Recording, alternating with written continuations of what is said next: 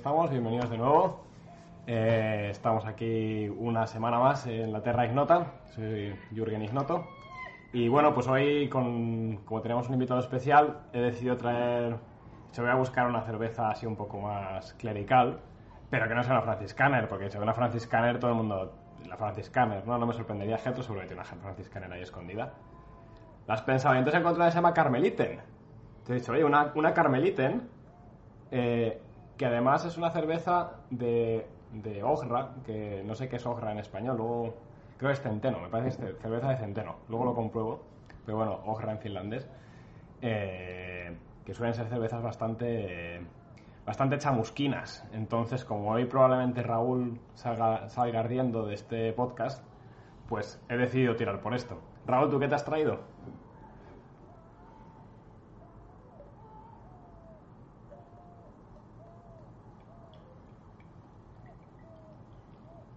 ¿Te has traído a tu suegra o qué?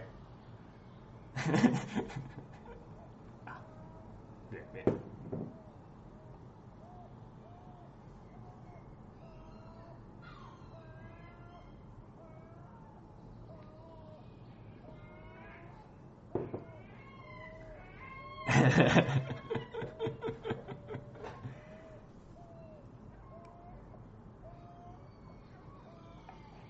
ah, no sé. Ah, qué pena, tío. porque había no se oía, qué pena, tío. No se me oye. No, ahora sí que se te oirá. Me tenéis silenciado. Te teníamos Así silenciado, mal- perdona. así eh. mal vamos. Ahora sí que se oye, ¿no? Repetimos. Me he traído un extintor porque me quieren quemar. Así. Sí, Reduci- claro. Reduciéndolo. Así. ¿Y Getro, tú qué te has traído? Yo he tenido la misma idea que tú y he dicho, no, no voy a ser el cafre que lleve la franciscaner. Y he visto alguna que otra de abadía, pero me parecía demasiado, demasiado típico. Entonces he traído una que es ro- una cerveza roja, pero que se llama Te Deum. Ahí está. Esa es Acción de buena. gracias. Acción de. Gracias. El Te Deum es una canción que, que es de Acción de Gracias y no está mal traído eh, hacer eh, una especie de, al principio de mención a la Acción de Gracias porque haya venido el Pater Góngora a, nuestra, a nuestro bar de la Terra Ignota. Y, y bueno, es, eh, sé que es belga y sé que es roja, es lo único que sé. Esa no es la que tiene bastante graduación, Entonces- que tiene como un entonces 8%. solo No, tiene 5,9. Ah, bueno, pues bueno. Si es belga y si es roja, solo tiene un camino. No, yo lo que decía es que si es roja solo se parece al pater en la mitad, ¿sabes? pues yo, yo también, claro, so- somos todos más originales, ¿sabes? Yo he pensado lo mismo, he dicho, no, franciscaner no me voy a traer, no sé qué, no sé cuánto está. Entonces me he traído una cerveza que me la trajo un amigo de Alemania, que es una Bischofshof, Mm. o Bischofhof, no sé cómo se pronuncia, pero bueno, lo que me ha gustado es que La- tiene un, Una cerveza episcopal. Claro, Claro. Es, es bastante, el escudo es bastante episcopal. Si veis, bueno, tiene la cruz, tiene el sombrero, no sé cómo se llama, pero seguro que ¿Cómo se llama eso? ¿Virete? Bueno, eh, pues eh, eh, digamos el sombrero, como tal, hay varios tipos. Está, por ejemplo, el cardenalicio. eh, y este tiene las tres borlas de obispo, pero el color es de cardenal. Entonces habría que ver a ver. Bueno, ¿Cuál estaba mientras iba presentando los demás historias, estaba buscándolo a ver si salía el origen o de dónde salía el escudo, pero no lo he encontrado. Solamente sé que es una cerveza de trigo y es alemana. Pero bueno, eh, del rollo, vamos. Pater, ¿usted qué se ha traído? Pues yo he traído, para ser original, ya ves. Pues el otro día vino mi hermano, estuvimos celebrando aquí mi cumple, y entonces, pues, una Alhambra 1925 de la tierra falla. de aquí, que esto, Como de el reino de Granada, no puede fallar. Así que, una bien fresquita. Qué grande. No, no, no. Oye, quiero pedir perdón porque se oirán las gaviotas. Además es que están en plena crisis porque eh, aquí está prohibido tirar los nidos, pero en el tejado de mi casa habían puesto un nido y me consta que alguien, o sea, no sé quién es, pero alguien subió y se ventiló el nido porque estaban encima en la antena de la televisión, según me Siempre contó mi amigo. Entonces eh, están cabreadas, llevan dos días volando por aquí. Y... Yo esa peli de Hitchcock ya la he visto, ¿eh? Sí, sí, sí. Y además, desde entonces a las 4 de la mañana vienen a mi ventana, y, o a la ventana de mi amigo, perdón, y empiezan a, a dar ahí eh, que sí, sí, un desfase. Pero bueno, yo lo siento porque oiréis de verdad gaviotas de fondo y además tengo la ventana abierta a full porque aquí estamos, hoy hace calor aquí, pasa en Finlandia, hace 30 grados. Así que igual de repente en directo me ataca una gaviota, ¿sabes? muy bien. Pues eso que, la verdad, aquí ahora mismo el tiempo se está portando bien. Hemos tenido varios días de calor, pero como esto aquí Oria está en el interior de la provincia de Almería, pues tenemos clima de, de alta montaña. Ah, Mismo a mediodía cae la- lo que no está escrito y luego por la tarde refresca incluso de tener que poner chaquetilla. A ver, eso es muy agradable, eso es lo mejor para las noches de verano. Sí, sí, sí, totalmente. Bueno, Jorge, presenta un poco Ojetro, no sé quién de los dos No, va a no. presentar un poquito al pater. Sí, bueno, que nos, que nos contara un poquito quién, quién es eh, don Juan Manuel, dónde ha nacido, etcétera, un poquito el- quién es eh, don Juan Manuel. Pues Pablo. bueno, pues yo soy un joven sacerdote almeriense, eh, nacido en el pueblo de Fiñana, bueno, la villa de Fiñana. Bueno, ojo. Allí pernoctaron los reyes católicos de camino a Guadix en 1489, vamos ahí, el 30 de diciembre de 1489. Y aquí pues somos herederos de castellanos viejos. Y la verdad que pues, soy sacerdote, ordenado eh, por el obispo de Almería hace, pues ahora este septiembre, va a ser tres años, el 29 de septiembre de 2018. Y desde entonces, pues he estado, digamos, en dos etapas. La primera como vicario parroquial, lo que antiguamente era el cojutor, digamos, un cura que ayuda al párroco, eh, llevando entre los dos 13 pueblos, también de la zona de, de la Almanzora. Y, y desde septiembre del 19, pues aquí en esta bella tierra de Oria, ¿no? la, la Basílica de Nuestra Señora de Mercedes, que, que es la única basílica de nuestra diócesis. Y, y la verdad que, que es una tierra maravillosa, con gente muy buena y, y fíjate, y me ayudan tanto que me puedo dedicar a toda esta historia también. Así que Yo no conozco la, la- el pueblo de Oria, claro. Pero, pero ¿cómo es? Porque yo he leído que tiene menos de 2.500 habitantes, pero que tiene muchísimas pedanías, eh, digamos, adscritas al, al municipio. Sí, bueno, el, es que el término municipal, si no recuerdo mal, creo que es el, el quinto de la provincia. Aunque el pueblo, el núcleo Claro. urbano es pequeño, pero luego la, la extensión de- del término municipal es enorme, ¿no? Y hay muchas cortijadas, barriadas, y aparte de lo que el pueblo, pues, pues, están menos unas 10 barriadas. Y, dos de ellas tienen parroquia, la Rambla de Oria y Los Cerricos, y luego llevo también otra parroquia, que es como el, el, el Campillo Burchera, que es de un pueblo cercano, pero como el condado de, me acuerdo ahora, de Segorbe, el trozo este de tierra que está metido en... Sí, lo que es Eh, un, un- un enclave, ¿no? sí, sí, un enclave bueno, un que pertenece exclave a en este caso, claro. Claro. En este caso es un exclave. de clave. Y, y llevo también esa parroquia, así que Claro, entonces pues, pues, llevo las Está proponiendo, Pater está proponiéndonos, se llama Pedro Sánchez en YouTube, pero nos está proponiendo que hagamos una excursión como las del Inserso, pero de Terra Ignota, a conocer Oria. No Así estaría nada, mal en sí, verano. sí, ¿eh? sí. Usted nos la enseña, ¿eh? No, la Por todas, aquí porque un poco pluriempleo, ¿no? Bueno, la verdad es que los, los pueblecillos lo, lo que tienen es eso, que la gente, pues la demografía es la que es, ¿no? Muchas personas mayores y los jóvenes, ¿no? Las familias sí, pues, suelen venir o en fin de semana o en verano, ¿no? Siempre la, la época estival, para las fiestas y, y demás, ¿no? Pero aquí lo bueno que tiene esta tierra es que es vastísima. Es zona de que les gusta el senderismo, salir al campo, a, a vueltas, aquí te directamente.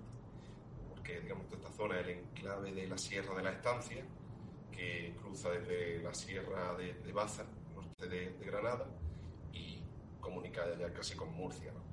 Entonces, pues, digamos, esto es una zona de paso, es un valle que también propicia unos días de viento terrible, que aquí, pues, se lían de vez en cuando, que sobre todo en invierno, es decir, puede haber una semana entera sin parar el viento.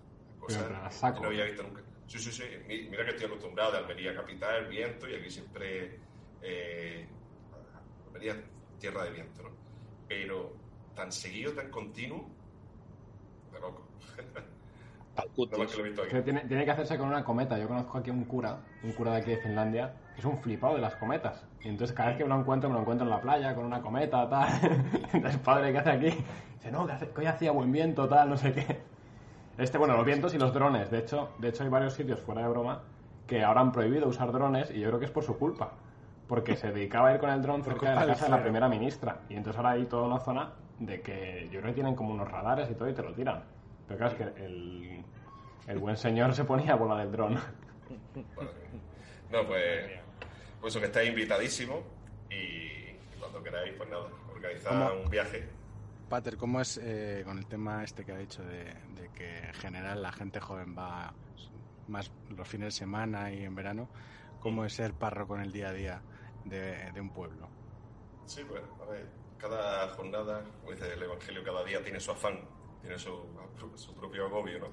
Y esto es barco vacío, barco lleno. Lo mismo no tienes nada en un día que puedes estar, lo puedes dedicar tranquilamente pues, a, leer, a leer lecturas pendientes o cosas así de despacho, ¿no?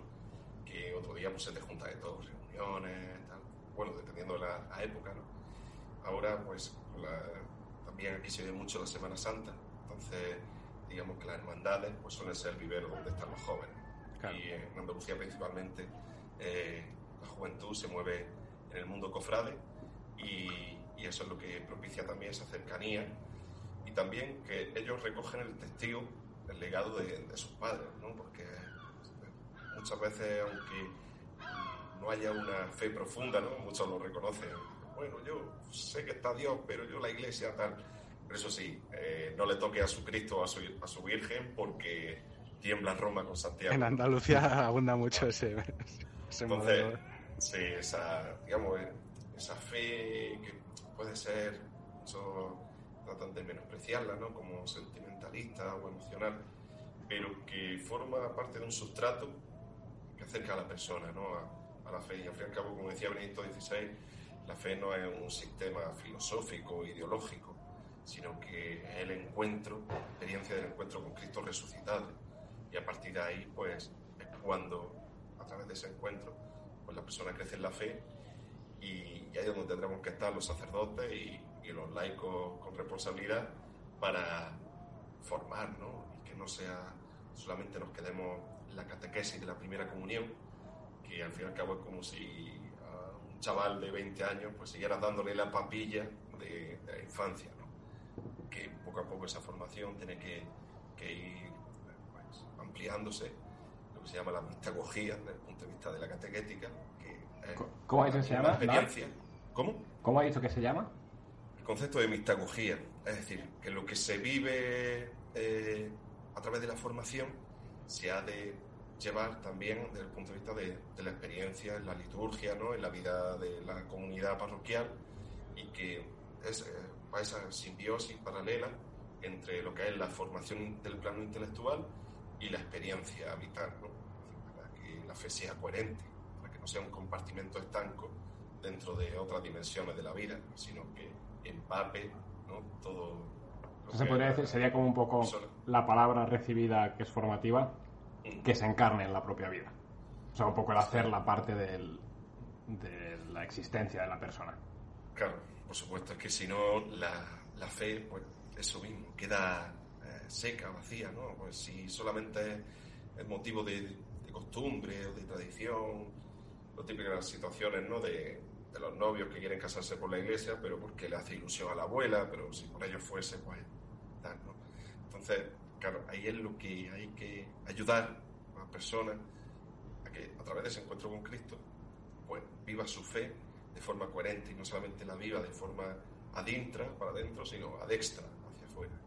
Y eso en el día a día, pues es lo que se va trabajando. Y muchas veces la labor de- del sacerdote, del presbítero, que, que más pasa desapercibida, ¿no? Porque no, ahí no hay grandes alaracas, no hay grandes misas ni historias, sino que en el día a día, y suele ser la más reconfortante, ¿no? Porque en el contacto con la gente es cuando conoces, ¿no? Y realmente, pues, eh, ahí está la labor de, de- del párroco de, de estar al lado. de la desde el punto de vista de esa labor, y que pregunta aquí uno en los comentarios, Mm. uno pregunta que si la formación añade fe o es una gracia divina otorgada solo por Dios.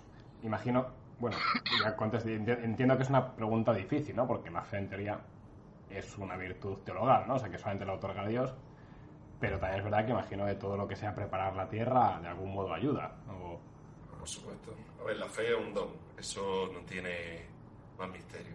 Es decir, la fe no es fruto del esfuerzo humano, sino que es una gracia inmerecida que recibimos y que Dios sabe en cada una de nuestras circunstancias, pues cuándo, cómo y de qué manera, ¿no? Eh, y luego cada eh, vida, digamos, vocacional, no solamente la vocación del sacerdocio, sino en la vida, la vida consagrada, el matrimonio, eh, la vida laical, es decir, cada uno de nosotros desde el bautismo ya participamos de primero una vocación clara y nítida, que es la vocación a la santidad, ¿no? Estamos todos llamados eh, recuerdo la semana pasada, ¿no? Cuando hablabais con el Ángel Cristana Paz, que por cierto, listo lo dejó muy alto, por eso ahora mismo ya parece un garrulo al lado suyo. Pero eh, esa manera de, comprender que la perfección no es solamente un camino de autorrealización, sino que la fe propicia el propio camino de, de autotrascendencia, porque vamos más allá de nosotros mismos y es en ese diálogo, en ese encuentro con el totalmente otro, ¿no? Eh, que es Dios. Entonces, al fin y al cabo, esa alteridad, que es la que el mismo Cristo también nos propone eh, a nosotros, ¿no? En la, entrega a los demás es donde se, halla la felicidad. Y por lo tanto, esa formación en la fe pues necesaria. Luego, por ejemplo, en las preces, en la oración de los fieles, en las misas, ¿no? Pues muchas veces se pide por aquellos que, que buscan la verdad o que digamos, lo que se suele decir, que son buenas personas, pero no tienen fe, ¿no? Para que el Señor le conceda ese don, para que encuentren a Cristo. Y ya depende de, cada vida personal, ¿no? Cada historia es un mundo totalmente diferente y el Señor, como se suele decir, ¿no? Eh, los caminos del Señor son inescrutables y cada, cada vida, pues... Bueno, padre, y antes de seguir con temas teológicos que luego entraremos y yo creo que también habrá más preguntas, pero volviendo un par de pasos atrás, la vida del día a día de un, de un cura, de un cura rural. Eh, ¿Cómo es? O sea, usted, por ejemplo, sigue un horario o cada día va marcado un poco. Por ejemplo, algo en plan, pues mira, me levanto a las 6 de la mañana, celebro misa o rezo eh, el breviario, ¿no? eso más o menos como es un día estándar, que entiendo que el día estándar obviamente luego no existe, como no existe en la vida de ninguno de nosotros, ¿no? Pero el que sería como el día típico? Bueno, solo en el seminario, durante la etapa en el seminario mayor, digamos, ya se nos va preparando. También, si no tienes un horario, tienes un horario disoluto, que era en mi caso, ¿no? Yo venía a la universidad de, hacer humanidades por la tarde y, luego de, el trabajo y demás, y yo casi tenía vida de panadero. Eh, para mí la comida era el desayuno, la cena la comida y me acostaba las tantas, ¿no? Entonces, claro, luego eso es la vida eh, parroquial, eh, hacer ¿no? pues, muchas obligaciones que, que demandan estar desde primera hora de la mañana a pie de, batalla. ¿no? Hmm. Y entonces un día normal, pues a la mañana, pues, como bien has dicho, pues rezar las oraciones propias, los laudes, eh, el oficio de, lectura, ¿no? el oficio divino, y, y, luego pues ya lo que va surgiendo por la mañana cada día, pues tema de despacho, temas de, de la propia parroquia, arreglillos que se van haciendo, un técnico que viene a no sé qué. Eh, ahora también estamos terminando parte de la casa, pues si se necesita cualquier cosa, tal, aquí de la casa parroquial. Y, queremos también dentro de poco empezar la restauración de, la, de la, una de las puertas laterales de la parroquia, de la basílica. Por eso habéis fijado si en las movidas que he tenido últimamente estos días por Twitter, cuando alguno venía despabilado, pues claro, le, decía, bueno, ¿quieres colaborar ¿no? con la restauración de la, de la puerta de nuestra basílica? y, entonces, pues, de esa manera, así se, abarca la mañana, ¿no? Y luego por la tarde, pues, lo principal, la, misa, ¿no? Ahora en verano a las 7 de la tarde, lunes, martes, jueves y viernes. Y nada, pues, claro, como es un pueblo tranquilo, la gente aprovecha, viene ya sea antes o después de misa, para consultas, para pedir, solicitar los papeles típicos, ¿no? La, una nota de bautismo, una nota de confirmación, demás. Eh, para presentar a otras parroquias. Y, nada, al fin y al cabo, esa es la, por lo menos una vida tranquila, ¿no? Como te decía antes, barco vacío, barco lleno. Eso puede ser un día así tranquilo, o que empiecen a salir entierros, que te llamen para no sé qué, que hay una reunión tal en Almería. Eh, aquí a Almería una hora y media de coche, entre que va y viene. Pues, y, en este, y en este día a día, de, sobre todo al oficiar la, misa, hay directrices de, de, de, de sus jefes, de, de quien sea, hay, un, hay, hay alguna especie de escaleta, guion que, que, que hay que llevar, directrices generales o, o se les daba libertad. Bueno, en el sentido de celebrar varias ocasiones o el modo. o- No, no, lo, lo- lo que se dice, las, eh, las lecturas que usted escoge, la, lo- Ah, claro, claro. No, eso, todo eso está pautado. Es decir, no, ahí no hay improvisación. Y no debe haberla, porque muchos conocemos y sabemos. Y antes estaba hablando, he visto un tuit de Getro, ¿no? Diciendo, al hilo de lo que ha puesto el padre Pitch, también amigo tuitero, que muchas parroquias se niegan a dar la comunión en la mano, ¿no? Eh, ya sabes, es vergonzoso. Pero Se niegan a darlo en la que- boca. Digo eso en la boca, digo en la mano. Y al contrario, es decir, te, te obligan directamente. ¿no? Yo, por ejemplo, en mi parroquia, pues lo que hago es aquellos que quieren comulgar en la boca, les digo que se esperen al final Claro. y, y ya está, y no hay ningún problema. Además, yo durante toda la misa no uso la mascarilla, porque además, gracias a Dios, hay gran espacio y solamente me la pongo en el momento de la comunión, me lavo bien las manos con gel, agua, tal, típico, y, bien. Entonces, todo lo, que me preguntaba, Pirata, el tema de la misa pues está estructurado eh, según el, misal romano, ¿no? la, instrucción que, seguimos, que, está pautada para toda la, Iglesia Católica de ritos romanos, ¿no? porque luego pues está, como bien conocéis, por el resto grecolatino, los ritos orientales, digamos, tienen su propia estructura litúrgica. El rito Pero, mozárabe, sí, que es solo propio de. España, que es una preciosidad. Si alguien ha tenido Pero la oportunidad de yo me refería- por ejemplo, Yo me refería más, perdonar, a, a si hay un, un- un orden establecido, es decir, Sí, Me imagino que depende- lectura, mm, depende de los momentos, se puede, eh, es que no sé cómo, editorializar de alguna manera, ¿no? Desde la parroquia. El llegar y decir, bueno, pues hoy voy a, hoy es- mm, eh, está, hay un tema candente, voy a elegir esta y no la que toca, si es que toca alguna. Eso era más, más lo, que, a lo que yo me refería. Si hay un orden preestablecido que viene desde arriba o hay libertad, hoy me apetece el salmo, pe- pe- perdonar la incultura, el salmo Sí, X sí. y o, o el salmo Y, ¿no? Eh, me refería más a eso. El tema de las lecturas se ordena en tres ciclos ¿vale? que se van repitiendo anualmente.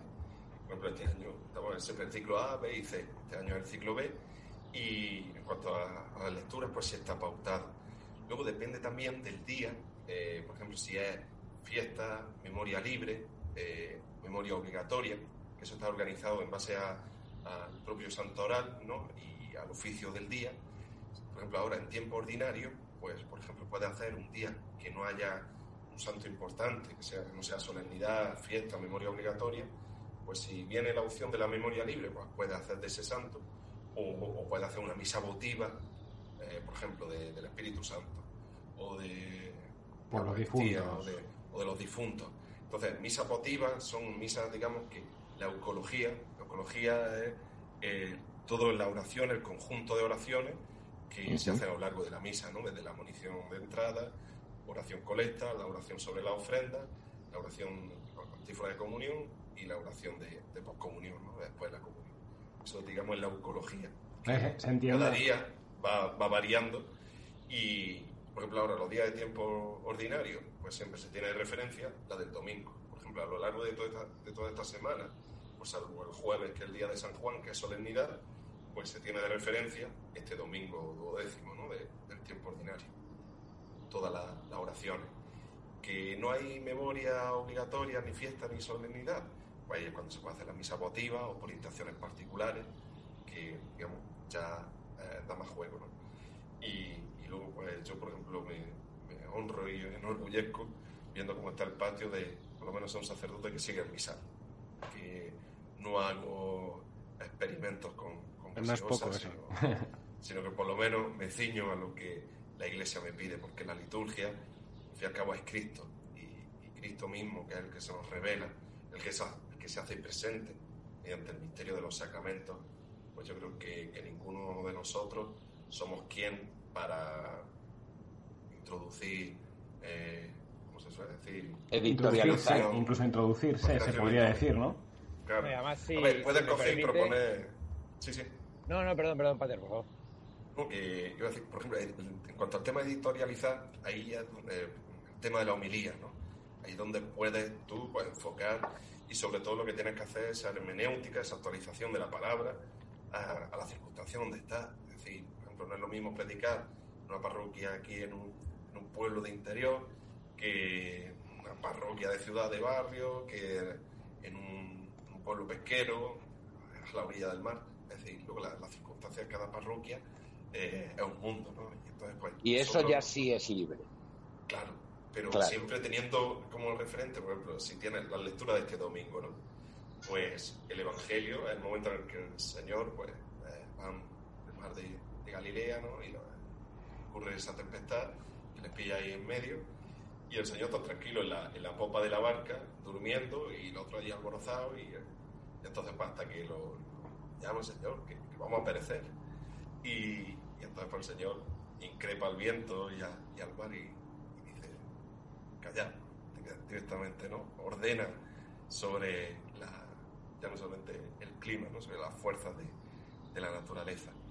Y los apóstoles se quedan sorprendidos diciendo, ¿quién es este hombre que hasta incluso el mar y el viento le, hacen caso? ¿no?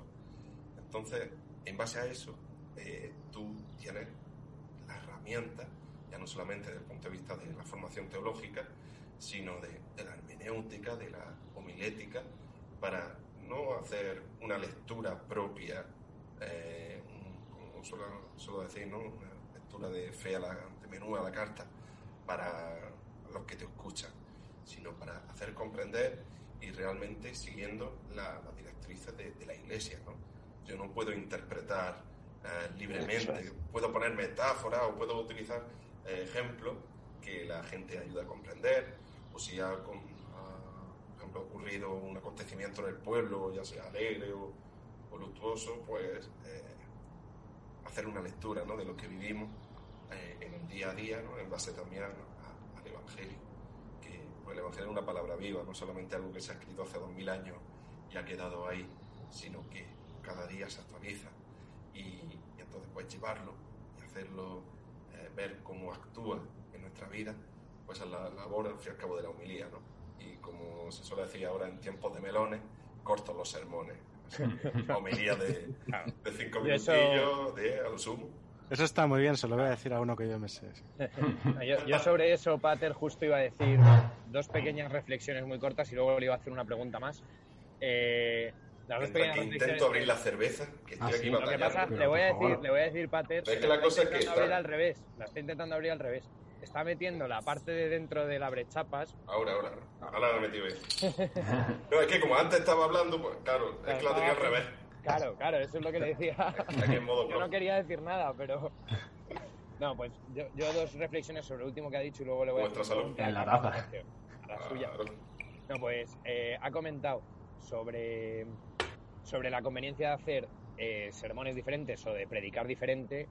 Eh, pues, por ejemplo, ha puesto, creo, un pueblo de pescadores, que un pueblo del interior, ¿qué tal? Yo es que creo que eso, eh, el primero que lo entendió, y, hay que seguirlo así, es Cristo. O sea, Cristo no, no predicaba igual en Tiberíades que cuando iba a Jerusalén, que por supuesto cuando estaba por Galilea, que cuando bajó a Samaria, etcétera. O sea, tienes que saber quién es tu público, y yo creo que eso Jesucristo es que cualquiera que haya leído el Evangelio ve perfectamente cómo hay dichos de Cristo, digamos, que son, eh, por ejemplo, muy eh, agrarios, muy de la tierra, muy de tal, claramente estaría hablando para gente que eran seguramente agricultores, campesinos. Luego hay cosas muy relacionadas con el mar, etcétera, estaría hablando para pescadores.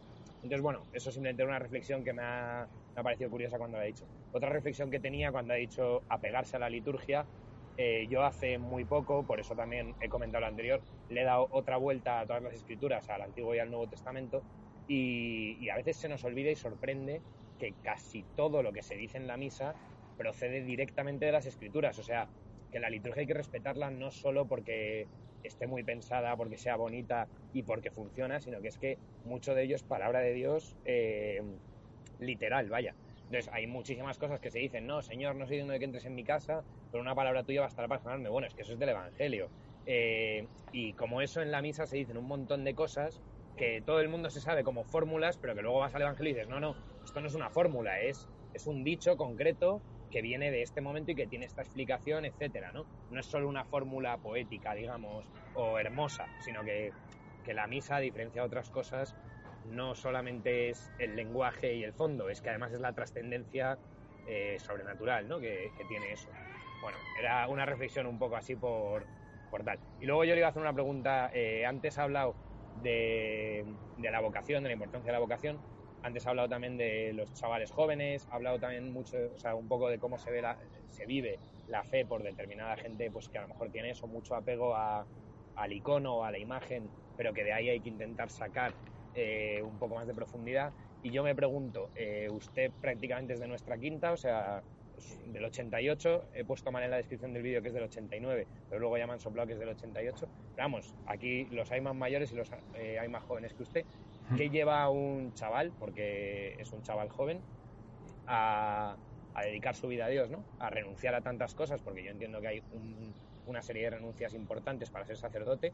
También entiendo que hay un premio importante por serlo y mucha satisfacción, pero bueno, creo que hay una serie de renuncias gordas que para un chico joven, eh, un chico de 20, 25, no sé con qué edad entró usted en el seminario, me imagino que ese... Entré con 24. sí. Claro, un chico de 24 años renunciando, digamos, a muchas cosas de la vida para dedicar su vida a Dios, ¿no? ¿Cómo, cómo se cómo llega esa vocación, cómo se vive esa vocación? Entiendo que cada caso es un mundo, pero ¿cuál es el suyo? Vaya. Pues, bueno, eh, ha ocurrido el chascarrillo, se lo he dicho antes a Getro, que cuando, eh, bueno, soy del 88, cuando me hice la arroba eh, de Twitter, yo tenía puesto, antes de Pater Góngora, tenía eh, Juanma Góngora 88. Pero un día me dicen, bueno, escuche, cura este nazi, no sé qué. Claro, y ahí yo pregunto a alguno de los panas, oye, esto es el 88 tal. No, el que viene con el tema este del HH tal. Venga, uy, pues menos más que nací un día 9 en vez de un 14. Pues ya tenemos el lío. y, y nada, a ver, eh, más allá de, de tantas bromas, al fin y al cabo, lo que te decía antes, ¿no? la, la experiencia de, de la vocación es encuentro con Cristo. Y yo, gracias a Dios, pues tanto en mi familia, desde pequeño, como eh, luego ellos, mis padres, pertenecían, pertenecen al movimiento de cursillo de cristiandad, que es un movimiento Mm. dentro de la Iglesia Católica, ¿no? que se trata de no, hacer una, un movimiento como una especie de una iglesia paralela, ¿no? Como muchos pueden tener una concepción de, del Opus o de los Kikos y tal, ¿no? que van por su lado y la iglesia por otro. Y los movimientos de la iglesia, cada uno con su carisma y con, y con su fortaleza propia, pues se trata de vivir la fe católica, pero con esos carismas. ¿no? Y en este caso, con el Consejo de Cristiandad, está enfocado al primer anuncio, ¿no? a, a acercar la fe a gente que sí ha podido tener fe anteriormente o directamente ateo y te encuentras casos sorprendentes ¿no? de, de conversiones totales, de cambios de vida de 180 grados. ¿no? Y, y eso en el día a día de, de la, de la vida de fe de nuestra familia, pues, poco a poco, y el Señor se iba sirviendo de todo eso, también de, con los amigos, ¿no? de situaciones que, que vas viviendo. Pues yo, en mi caso, la, la vocación no fue de, de un día que me levanté o una experiencia concreta que, que puedo decir, pues mira, aquí tomé la decisión y tal, sino que poco a poco vi que el Señor me iba llamando por estos derroteros y, por ejemplo, estuve a punto de entrar al seminario, estando en, para pasar de cuarto de eso a primero bachiller, pero en aquel momento no terminaba yo de... Eso es un seminario menor, ¿no? Se llama eso, ¿no? Sí, digamos la, la- la última etapa del seminario menor. Bueno, el seminario menor suele ser la- el último ciclo de primaria, ya dependiendo, la ESO y, y bachiller. ¿no? Y lo que es ya el seminario mayor, pues la, la etapa universitaria, ¿no? lo que es la carrera de, eh, en este caso, el bachillerato en teología, los seis años, cinco, dependiendo también de las facultades, ¿no? lo tiene adaptado de una manera u otra. Por ejemplo, en Almería, pues son dos años de filosofía que los dos primeros años es una miscelánea de todo, ¿no? De sociología, psicología, eh, las introducciones a la filosofía, fenomenología, la introducción a la teología también, el tema de eh, idiomas, ¿no? El latín y el griego, ahí es donde se, se introduce los dos primeros años y luego ya los, los cuatro restantes, ahí es la artillería, ¿no? El tema de teología, moral, eh, liturgia y, se va tocando ya en disciplinas concretas. ¿Y qué le dicen sus padres, Pater, cuando dice, me quiero, quieres más Claro, seminario? la verdad es que para ellos fue una alegría y además lo, lo anuncié pues estaba empeñado en que justo en ese junio de 2010 y- no, 2012 eh, pues se celebrase el cursillo de cristiandad porque estaba ahí colgado de un, pendiente de un hilo si no hay la gente necesaria no pues se tiene que suspender ¿no? y aplazar hasta el siguiente y gracias a Dios pues se pudo celebrar yo quería vivir la, la experiencia del cursillo cristiandad para ahí directamente pues ver si, si el Señor me llamaba realmente a esto o no y, y allí pues me di cuenta que sí después de ese proceso de maduración y, y anuncié que, que entraba al seminario ¿no? además allí pues, claro mi padre le dio por llorar mi madre allí estaba también emocionada y que ellos pues, han vivido la fe toda la vida ¿no? Claro.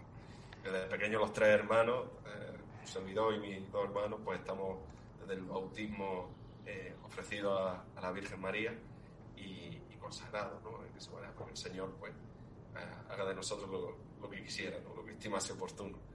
Y, ¿Usted es el mayor, el pequeño, el de en medio? Mm. Yo soy el primogénito. El primogénito. O sea que estaba bien ahí entregado desde el inicio, ¿no? Desde el principio.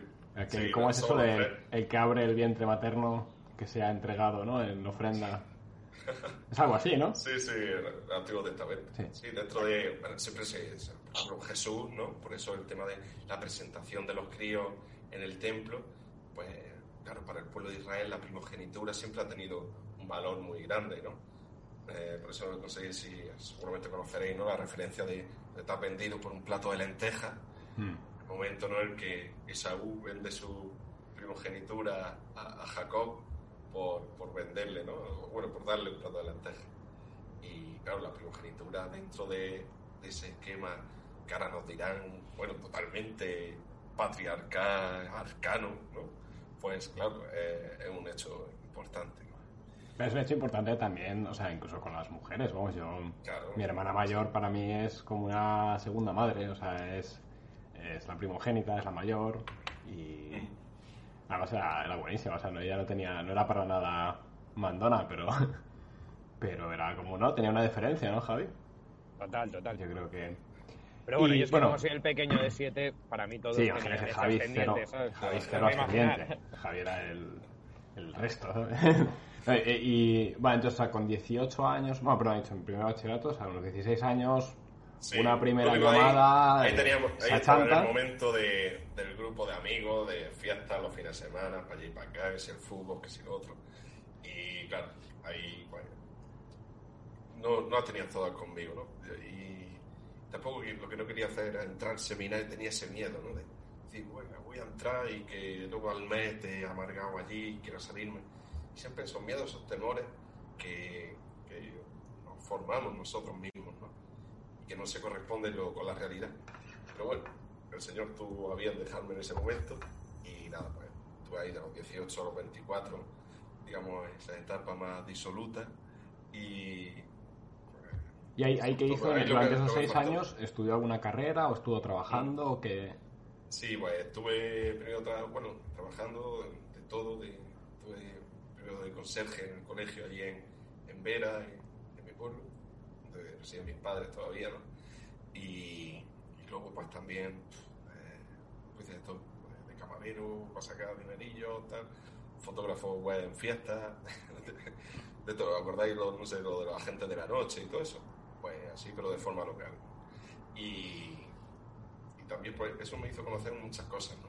Tanto de lo que cuesta sacar la vida adelante, también de, de lo que es el mundo de la noche y, y de ver que nuestra vida, por mucho que nos empeñemos en, en autorrealizarnos, la felicidad no se encuentra muchas veces en lo que el mundo nos vende, ¿no? De, de primeras, ¿no? En el, pues, disfrutar eh, ese carpe diem de manera totalmente desconcertada y, y ver que la felicidad, yo en mi caso, pues la he encontrado en, en este camino, ¿no? en seguir a Cristo.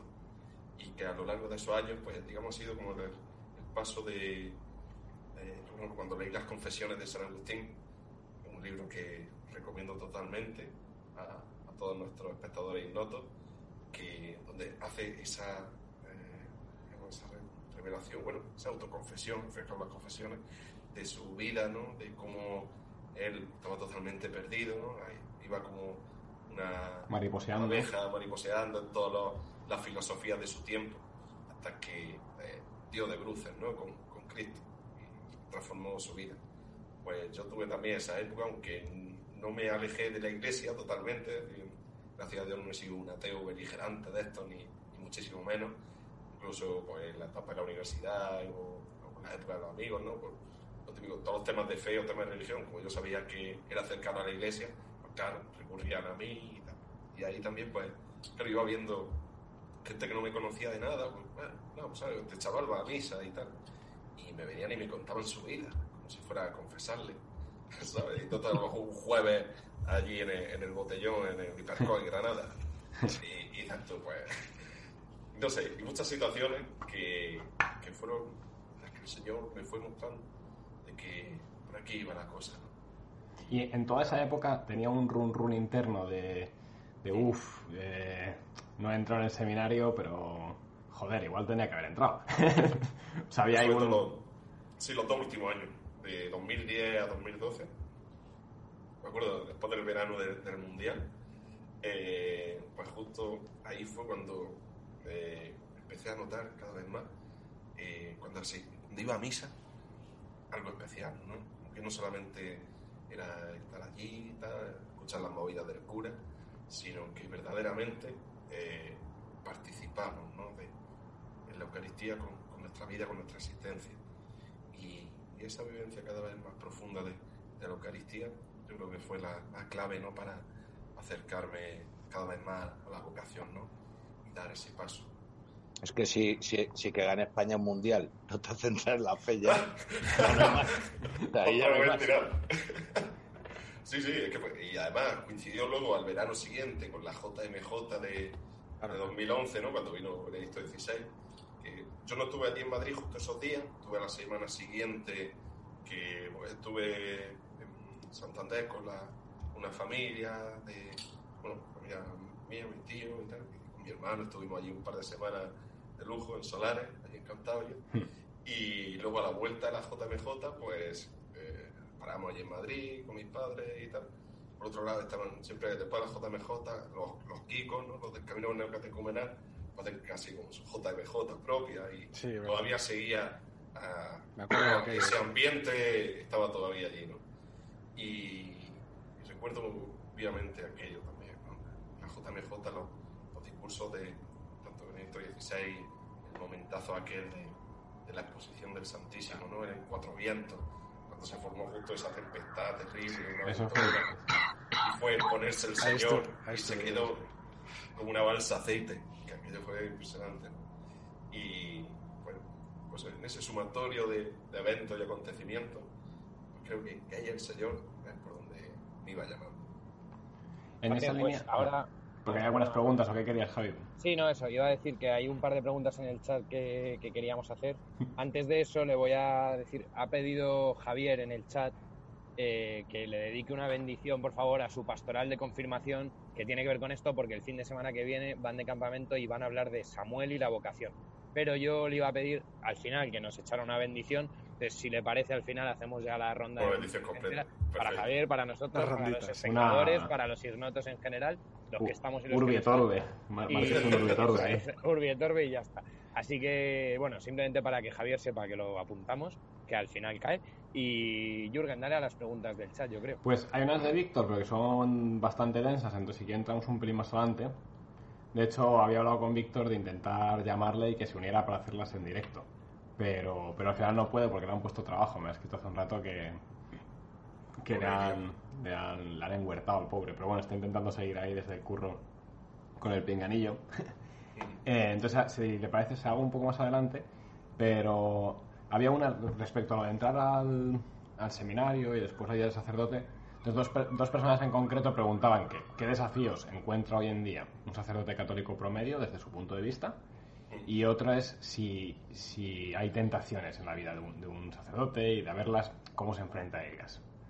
Son preguntas un poco tal vez truculentas, pero, pero San- interesantes, San interesantes. Pedro de Alcántara tenía una, una manera muy particular de hacer frente a las tentaciones.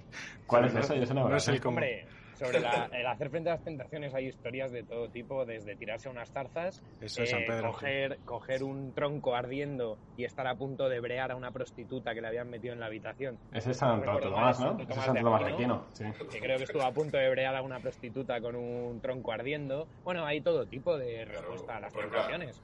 a San Antón, eh, a San Antonio, que celebramos el copatrón de mi pueblo, de Fiñara, el 17 de de enero, eh, el demonio ¿no? le tentaba eso con, mujeres, con poder y tal, y, él lo que hacía era, claro, eh, digamos, él comenzó la vida eremítica, ¿no? el marcharse al desierto, el vivir totalmente alejado de- del mundo, ¿no? del ruido mundanal, pues eh, el demonio, es decir, cuanto más la, más la cercanía a Dios, eh, la tentación es más poderosa, ¿no? Se hace más fuerte. Digamos, es la lucha espiritual es la, esa clave. Por eso, eh, aquellos que dicen, ya, yo no me siento tentado. Bueno, eso es Malo. Malo. Porque Malo. entonces es que el Que no demonio falta. directamente, ah, claro, no hace falta, no te tiene aprecio, ya te tiene en el saco y ya para qué, nada, no, tiene, no hay necesidad ninguna, ¿no? Entonces, cuando aquellos que dicen, no, si yo no tengo pecado, ni tentaciones, ni nada, entonces una de dos, o quito el santo que tengo ahí y te pongo a ti, o, o directamente, pues, estamos aquí en un caso de santidad eterna impresionante. A mí me pasa también, ¿eh? yo ya no tengo tentación. Yo es para otra yo cosa, me dejo, Raúl, me pero dejo caer en ellas. luego- Ya, metido de ya, cabeza. ni me, ya ni me tientan, macho. Yo, por ejemplo, al principio, dentro así, en el seminario, cuando entré, lo que os comentaba, ¿no? Yo un jueves por la noche, un sábado, a la hora en que nos estábamos en el seminario, estaba yo comprando los hielos. Entonces, claro, te cambia ahí la vida totalmente y dices, uff, Pero eso no, pero eso no es pecado, pate. ¿Eh? comprar hielos no. Comprar hielos no pecado. Claro, claro. No sé, que, que- no sé, no entiendo eso. A no ser que luego los lleven, los lleven a otra cosa, pero comprar hielos No, no pero lo que se refiere es una cuestión de horarios. Es decir, si te estás yendo a dormir un sábado a las 9 de la noche, ¿no? No, bueno, tienes... no tampoco a las once y media, doce, ¿no? Ah, Además, bueno, el sábado bueno. siempre un poquillo así más de velada, después de la cena, o de la película, o tertulia, y Pero yo no sé usted, Pato, Digamos pero yo, yo he llegado a una edad de mi vida en la que es al contrario. O sea, ahora lo que me tienta es, Dios mío, por favor, un sábado en que once y media de la noche pueda estar en la cama. O sea, es como que pagaría por ello. En Sí, plan... Mentiroso, mentiroso. Los no, de verdad. pecamos Lo te va por la mañana. No, me va Eso- muchísimo, pero por eso, o sea, que ya es como, hay un momento en que dices, joder, cómo me gustaría eh, dormir. ya tranquilamente. No, Eso sí, lo eso- pensa- yo por la etapa. Sí. Es por la etapa de, la vida propia, ¿no? Lo que en aquel momento, pues, pues con 24 años, 25, pues estás, digamos, ya saliendo de esa época de marabunta, ¿no? Desde los 16 a, los 22, ¿no? Que son esos cuatro años de, digamos, más eh, locura moral, ¿no? En ese sentido. Eh, pero claro, el, Señor lo que hace también es advertirnos de que nuestra debilidad donde Él muestra su fortaleza. Y, y ahí es donde cada uno conocemos nuestras debilidades y donde el demonio va a atacar. Es decir, si tú eres un mujeriego, pues te va a tirar por ahí. Que te gusta el dinero, te va a tirar por ahí. Que eres un rencoroso que a la mínima de cambio ya está sospechando de toda la gente, de todo lo que te rodea, pues por ahí, ¿no? Entonces, cada uno, eh, nuestras debilidades, ahí es donde la vida espiritual, la oración sobre todo, es la que ayuda tener ese escudo, ¿no? esa protección, a no solamente tener conciencia de, de- de cómo eres, de conocerte a ti mismo, sino proveerte de la gracia necesaria para hacer frente a eso. ¿no? Eso San Pablo, por ejemplo, en, Efesios eh, 5, y que yo tomé como lema de, eh, de mi sacerdocio, ¿no? Siempre todos los sacerdotes, la ordenación, pues cogemos un lema de ordenación y mío fue el de intuite vos armaturandei, que es poneos las armas de Dios. Es decir, No, no nosotros por nosotros mismos. Esa- ¿sí? Yo llevaba la carpeta forrada con, esa, con ese pasaje, Efesios De 5. hecho, hace poco Getro se lo pusiste a Ludwig en Sí. pasajes favoritos del Evangelio o de las Escrituras. Se lo pusiste sí. a Ludwig en Twitter. eh, justo ese versículo, vaya. Claro, porque además también son las que cogí para la boda. O sea, Es que, es que pasadísimo. Es que Hombre, es pasadísimo, lo- sí. es lo más basado que hay. En Isaías, en Isaías ya se basan bastante, Sí, pero, pero San. Pablo, vamos. A San Pablo tiene casita y además San Pablo es el patrón del curso de cristiandad y yo para mí siempre San Pablo ha sido una figura de referencia, más allá de la segunda lectura, ¿no? de la epístola, eh, sino el, ver cómo San Pablo pasó de, de ser un perseguidor a, a, uno de los doce apóstoles, ¿no? directamente, a ser un, un apóstol más y sin haber conocido a Cristo, digamos, en carne mortal. Y toda su vida, por ejemplo, en la, la, lectura, creo que fue antes de ayer, donde él habla de, todo ese recorrido de su vida, de todos los padecimientos, de todo lo que sufre por el anuncio del Evangelio. Y, eso eh, va más allá ¿no? de, un proceso de mentalización filosófica o, o ideológica. ¿no? Ahí tiene que cambiar totalmente el chip de una persona para que pase de ser alguien que eh, San Pablo, fariseo, que respetaba las costumbres, la ley de Moisés, además de los que más, en ese sentido, cumplidores de la ley, eh, totalmente a, a, ser eh, apóstol, a, anunciar a aquel a los que perseguía. ¿no? Entonces cambia, ahí tiene que haber algo. No, es que desde ese punto y Pater, una cosa con respecto a la pregunta que ha hecho uno de los espectadores de, las tentaciones del sacerdote, yo intuyo que una de las... Lo intuyo porque conozco a varios y porque, bueno, pues de toda mi vida he estado con sacerdotes. Intuyo que una de las más fuertes es el tema de la obediencia. Porque, claro, eh, la obediencia es renunciar al criterio propio cuando te mandan a hacer una cosa. Te puedes decir, no, no, yo es que pienso que se hace así. Bueno, pero es que te han mandado a hacerlo de otra manera.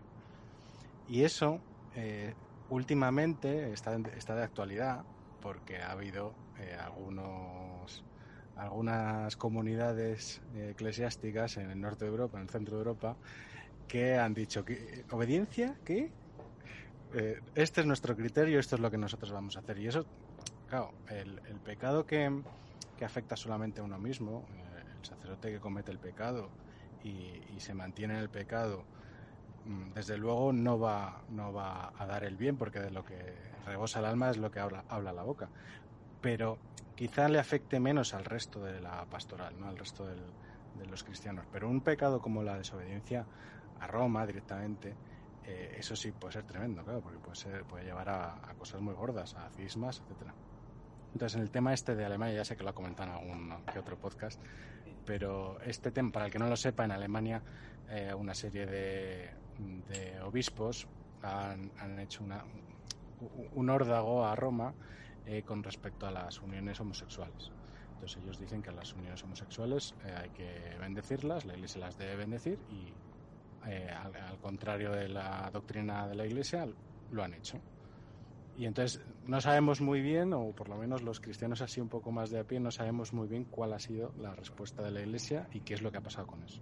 Entonces, a si nos lo podía comentar. Está claro que directamente cuando hablamos de herejía o de comuniones, en este sentido, la comunión es romper la, la, comunión con la iglesia. Entonces, si tú mismo te, te autoexcluyes o quieres hacer ese menú a la carta de la fe, de la doctrina, de aquello que te interesa, o hacer una hermenéutica ¿no? que, que se acople o se acomode a aquello que ahora mismo te puede traer eh, mayores beneficios y comodidades, claro, ahora mismo, cogemos y hacemos de la doctrina un, un conjunto de ideas resilientes, eh, asertivas e inclusivas y ecosostenibles, pues claro, eh, ahí no va a tener ningún problema. El problema es cuando dice la homosexualidad no es un pecado, es una tendencia que se desconoce, incluso desde el punto de vista de la psicología, no se sabe todavía si es de origen, eh, digamos, propiamente natural desde el comienzo o es sobrevenido, sigue estando, digamos, ese debate abierto, pero los actos homosexuales sí están definidos como intrínsecamente desordenados y por lo tanto no es que el homosexual sea un pecador, pecadores lo somos todos, sino que en ese caso la persona que es homosexual pues tiene esa piedra de toque, ¿no? porque su vivencia de la sexualidad no está, digamos, en coherencia con, con la vida de fe, eh, con la complementariedad, si tú quieres vivir en pareja, entre un hombre y una mujer, ya no solamente desde el punto de vista natural, sino eh, el amor conyugal, el amor esponsal, tiene que responder primero esa complementariedad que se da solamente en la diferenciación, diferenciación de los dos sexos en el, y luego la apertura a la vida. En el caso de una relación homosexual es imposible, naturalmente. En el sentido de biológico no se puede. Está claro que en el momento en el que tú dices, sí, se respeta a los homosexuales, por supuesto, lo que dice la Iglesia, pero yo voy a ir un paso más allá. Voy a bendecir aquello que constituye un pecado, pero no por las personas, sino por el obrar, el actuar de esas personas. Entonces, ahí es donde la Congregación para la Doctrina de la Fe sacó un documento público donde decía que no se puede, una, una pregunta, ¿no? suele responder a preguntas, ¿se puede bendecir la unión homosexuales? Y afirmaron claramente que no. Entonces, ¿por qué? Porque no se puede bendecir aquello que constituye un pecado.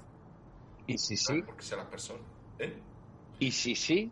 Y Quiero si decir, lo hace, claro quiero que sí. decir, claro. Llega Raúl ¿Dónde queda? Claro, ahí Yo- sí lo hace, es lo que te decía antes.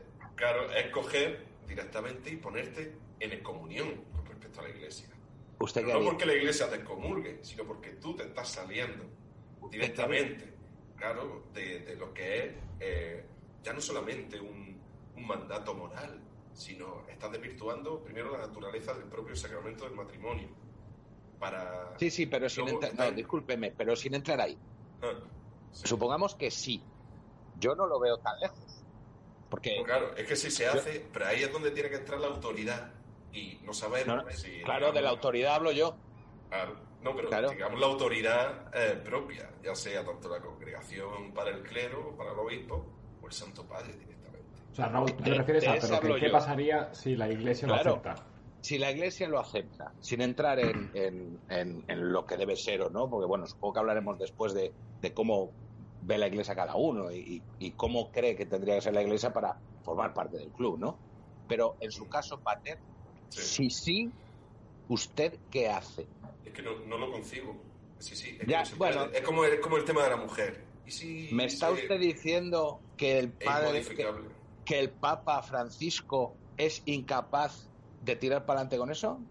El Papa se puede levantar mañana, sacar una encíclica diciendo un motu propio, un documento, eh, digamos, suyo propio magisterial, diciendo que las uniones homosexuales eh, se pueden, eh, pueden bendecirse o pueden celebrarse como si fuera una boda o asemejarse al sacramento del matrimonio y se- si se reúnen eh, los obispos suficientes, puede convocarse un concilio para destituirlo.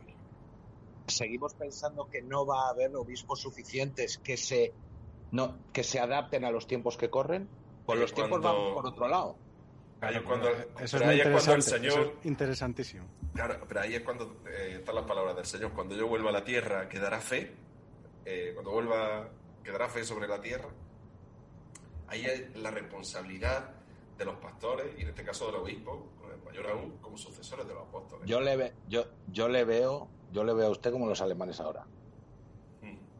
o sea diciendo que sí sí sí, sí. a caballo con la espada y diciendo que no y ya está A ver, es porque es que claro ahora ahora ahora vemos lo de los alemanes desde la perspectiva en que a nosotros a lo mejor nos puede parecer a usted le puede parecer pues lo que está usted diciendo pero mm, si la, la posición dominante acaba siendo esa, eh, toda esta parte que ahora está diciendo que no a lo de los alemanes, eh, se va a ver en, en- en minoría y va a tener que acatar. Y ya estamos hablando de lo que decían antes del, del pecado de la desobediencia, de que, de que es una de las tentaciones más, ¿no? ¿Cómo? Es Pero un buen punto, pero es es que la punto. obediencia, pero es que la obediencia no se trata solamente de coger y decir esto es lo que hay, tienes que hacerle caso y ya está, y asumirlo totalmente. La obediencia también eh, está unida al criterio racional, a la tradición y al magisterio de la Iglesia. Un obispo no me puede pedir algo que vaya contra la doctrina de la Iglesia, por mucha Claro. obediencia. Claro, Entonces, pero- aquí en este caso estamos hablando de que la Iglesia no es una, no, no es una democracia, gracias a Dios. Entonces, por mucho que se puedan juntar obispos Sí, y reunir firmas, incluso No, no el. Papa se levante por la mañana, no, no, la Iglesia no es una democracia, quieren convertirla en una democracia.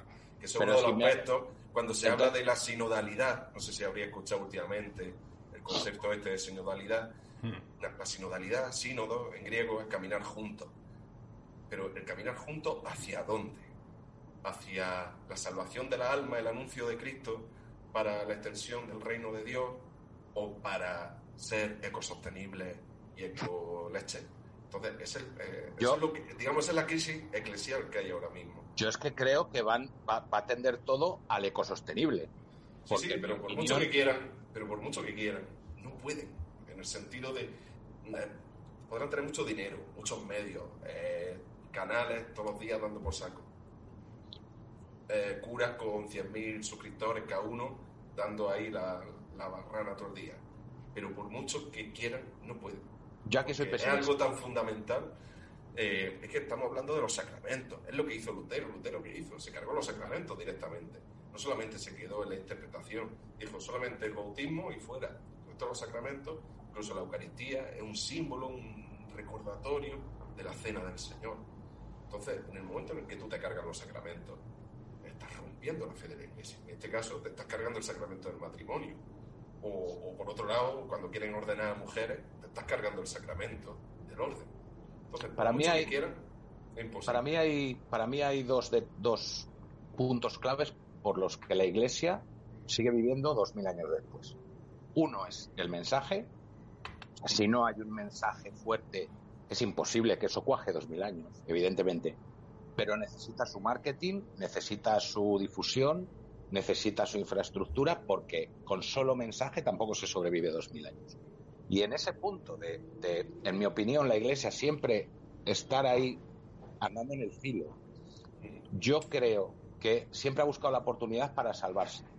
Cosa legítima también, tampoco, no lo digo como crítica. Y en ese afán de supervivencia, que tendríamos que tener todos, en ese afán de supervivencia, creo que siempre va a ser más fácil adaptarse a lo que viene que cambiar lo que viene. Históricamente, creo yo que estoy es un poco de acuerdo. Eh, perdón, un poco en, en contra. Creo, Raúl, que después de dos, años, dos mil años de historia y dos mil años de tendencias de todo tipo que han ido diciendo, bueno, esto o la iglesia lo acepta o si no es que vas a caer, y la iglesia lleva dos mil años como diciendo, hold my beer, ¿sabes? Además, literalmente, en plan, nos metemos en un monasterio a hacer cerveza, aguántame mi cerveza que te veo en 500 No años. llevan tío". dos mil, Sí, no llevan a dos mí mil el años pater- con el Hold My Beer. El Pater sabe que ese meme me gusta mucho porque se lo he joseado alguna vez. Es que es un meme que me encanta, que él pone mucho, o sea, eh, que sale eso, sale el símbolo, primero sale con, con El la Romano. y la Ro y el Sí. Imperio Romano diciendo, os vamos a destruir, malditos cristianos. Y sale eso, el símbolo de que es como una X y una P, que es una G y una Ro griegas, y, y con cara de, bueno, pues nada, ¿sabes? Luego aparece, pues no sé, vamos, los musulmanes, luego aparece el comunismo, tal, todos diciendo, os vamos a destruir, y van apareciendo tumbas de todos esos regímenes que han caído, y el cristianismo aguantando al final, ¿sabes? En plan, que no, que, que no, no cae, o sea, que son dos mil años de muchas tensiones, de muchas cosas, de, de cismas dentro de la propia iglesia, o sea, se ha separado la iglesia en muchos caminos distintos, y el catolicismo sigue existiendo y sigue siendo el más gordo de todos los caminos, que eso también es relevante.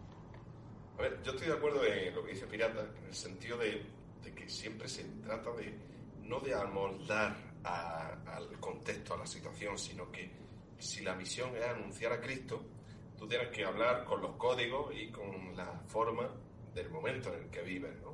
Eso, por ejemplo, en el- eh, la conquista de América, la evangelización de América, eh, fue impresionante, ¿no? El proceso de adaptación al lenguaje de los nativos, a, a- a su propia cultura, a aprovechar de la cultura origen aquello que, que verdaderamente era una semilla de- del Evangelio y, y de ahí sacar frutos nuevos. Y, por ejemplo, De- déjeme hacer- estas Déjeme hacer ahí un, todavía. Déjeme hacer ahí un inciso. De hecho, eh, cuando llegan los, los conquistadores, hay algunos que dicen "Ah, mañana hay que quitar estos sacrificios humanos y poner, eh, implantar la fe, y hay otros que son generalmente los, los sacerdotes que van con ellos que le dicen no seáis bestias, porque así no vamos a conseguir convertir al pueblo. Vamos a demostrarles con ejemplo que lo nuestro es mejor. Y así les vamos a convertir. Y ellos mismos serán los que quieran quitarse los, sacrificios de bebés, de... En fin, todo eso. Solo es impresión. Es por ejemplo, eh, desde el punto de vista judeo-cristiano, los sacrificios humanos terminaron con, con Abraham y Isaac, ¿no? Y ya esta, esta civilización... Demasiado pronto terminaron. Es la única crítica que tengo yo a la iglesia. ¿No?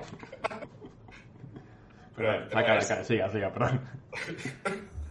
que, que el tema es ese, ¿no? Que cuando ese proceso de inculturación, que no se trata de, de imponer, eh, en ese sentido no es que haya cierta superioridad moral, sino que es que ciertamente la, la, digamos, la moral cristiana o, o el, el anuncio del Evangelio, el Evangelio como tal, en comparación con el resto de, de sistemas, digamos, antropológicos de concepción del ser humano, no es que sea eh, el mejor, sino que está por encima, es que no, es comparable. ¿Sabe, Pater? Perdón que, perdón que me interrumpa, pero es una, una anécdota graciosa. Yo estuve en Roma hace tres o cuatro años y iba con un grupo de colegas que son de Inglaterra. Y entonces estuvimos con un obispo que era el número dos del cardenal Sara, que ahora no recuerdo cómo se llama este obispo. Es un obispo inglés, un, un señor, un tipo encantador, vamos, un, muy inglés, con un, un humor muy británico, que me perdone Víctor. Eh, Víctor Torres, que nos estará escuchando y tiene cierto odio al inglés, pero este era un inglés, un, un buen hombre, un, un- bueno, obispo y estaba ahí. Y entonces estu- estuvimos con él, eh, nos, nos coló ahí en el Vaticano, bueno, nos, coló, nos metió en sus despachos, tal. Y entonces le empezamos a preguntar cosas del cardenal Sara y nos dijo, oye, si estáis tan interesados en el cardenal Sara, esperar un momento. Entonces se piró y volvió a los cinco minutos con Sara. Que para el que no lo sepa es, eh, bueno, era el prefecto del culto divino, ¿no? O sea, de todas las Sí, cosas de la congregación de la, de la liturgia. Mm. Y, y bueno, pues podemos decir como una de las personas del top 10 de la iglesia eh, actual, ¿no? Y, y se me ha ido el hilo. Esto venía, ah, sí, perdón, con lo de la cultura. Hablando con él, claro, él es africano, él es, no recuerdo la de qué país. Africano, además de un, origen bastante sencillo. Yo creo que él era de un pueblo y tuvo la oportunidad de ir al seminario. Y entonces él estaba deslumbrado con toda la cultura cristiana, ¿no? Ni siquiera occidental ni nada, o sea, la cultura cristiana. Y entonces decía que le daba mucha pena cuando hoy en día se hablaba de, de bueno, de no imponer cultura o no imponer como en la tradición de la iglesia, cuando habría que un poco más bien como seguir que cada uno haga sus cosas, ¿no? Y el que es de un pueblito de África, pues que siga con sus tambores. Y él decía, oye, es que eso es muy injusto. Dice, no, no podéis robarnos dos mil años de cultura eh, por respetar a nuestro tambor. Dice, está muy bien que respetes nuestro tambor, pero es que no puedes comparar mi, no sé, mi choza de adobe con el Vaticano. Entonces no me puedes robar a mí, quitarme como si fuera tuya, por supuestamente respetar mi cultura, decir, bueno, a esta persona no le voy a enseñar latín, o no le voy a explicar los clásicos, o no le voy a explicar el modo de pensamiento de los filósofos griegos, porque habrá que respetar que en su pueblo eh, las cosas se hacen quemando cabras a ver si descubrimos el futuro. Entonces dices, bueno, es que es injusto, o sea, es una cultura que no es tuya y que además sería racista dejarnos fuera de eso. Y a mí me sorprendió porque lo decía una persona africana, no sé si es- he sabido transmitir bien lo que él quería decir, Es- Pero sí, me parecía muy guineano, interesante. porque Lo estaba mirando ahora, es guineano. Guineano. de Guinea. Pues te Y- falta calle, y chaval. efectivamente- no, y efectivamente eso es, es que eso eso nadie lo pensaría nadie lo pensaría si habláramos de otras cosas o sea nadie piensa que no es bueno enseñarles Medicina. la ciencia occidental la medicina occidental o darles condones sabes eso sí que hay que hacerlo no hay que decirles que recen a Maguabombo para no quedarse preñada hay que darles condones. Pero no se te ocurra enseñarles lo que dices tú latino griego No es que haya que, ritos, pero. Soria, no es que haya que dar condones, es que hay que enseñarles lo que es la fidelidad esposa. Claro, no, no, no, Claro, lo ponía pero como, no, como lo que contraejemplo, estoy diciendo, como lo que diciendo estoy que diciendo esas es que, personas... que nadie duda que Bueno, en bueno. África hay que repartir condones a punta pala. De hecho, el único que lo dudó fue Juan Pablo II, que lo puso en, eh, se lo puso en práctica el gobierno angoleño. Y Angola es el único sitio de África donde el SIDA bajó su incidencia gracias a, a que el catolicismo de ese país, que venía de los portugueses, incentivaba no utilizar condones, sino ser fiel a tu esposa y no tener sexo fuera del matrimonio, etcétera. O sea, que lo decía como un ejemplo de una crítica Sí, sí, sí. a lo que se suele decir que hay que llevarles toda nuestra mierda, pero no hay que llevarles lo bueno que tenemos, no hay que darles el mensaje bueno, pero sí que hay que llevarles la basura que tenemos, ¿no? Claro. Bueno, es que así ya lo que estamos viendo.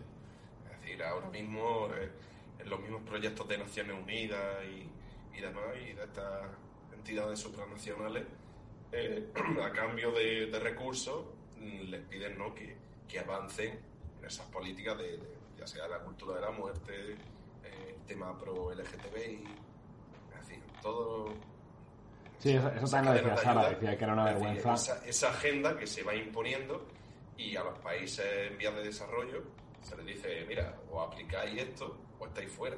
Por eso ahora mismo los países de- del grupo de Visegrado hacen tanto daño y se les va a empezar a dar duro. Y más, por ejemplo, no sé si habéis leído el tuit de esta mañana de, del portavoz de la conferencia episcopal, eh, diciendo claramente que ante el anuncio que ha habido de, de la Unión Europea como zona libre para LGTBI y demás, pero te voy a leer literal, qué buenísimo.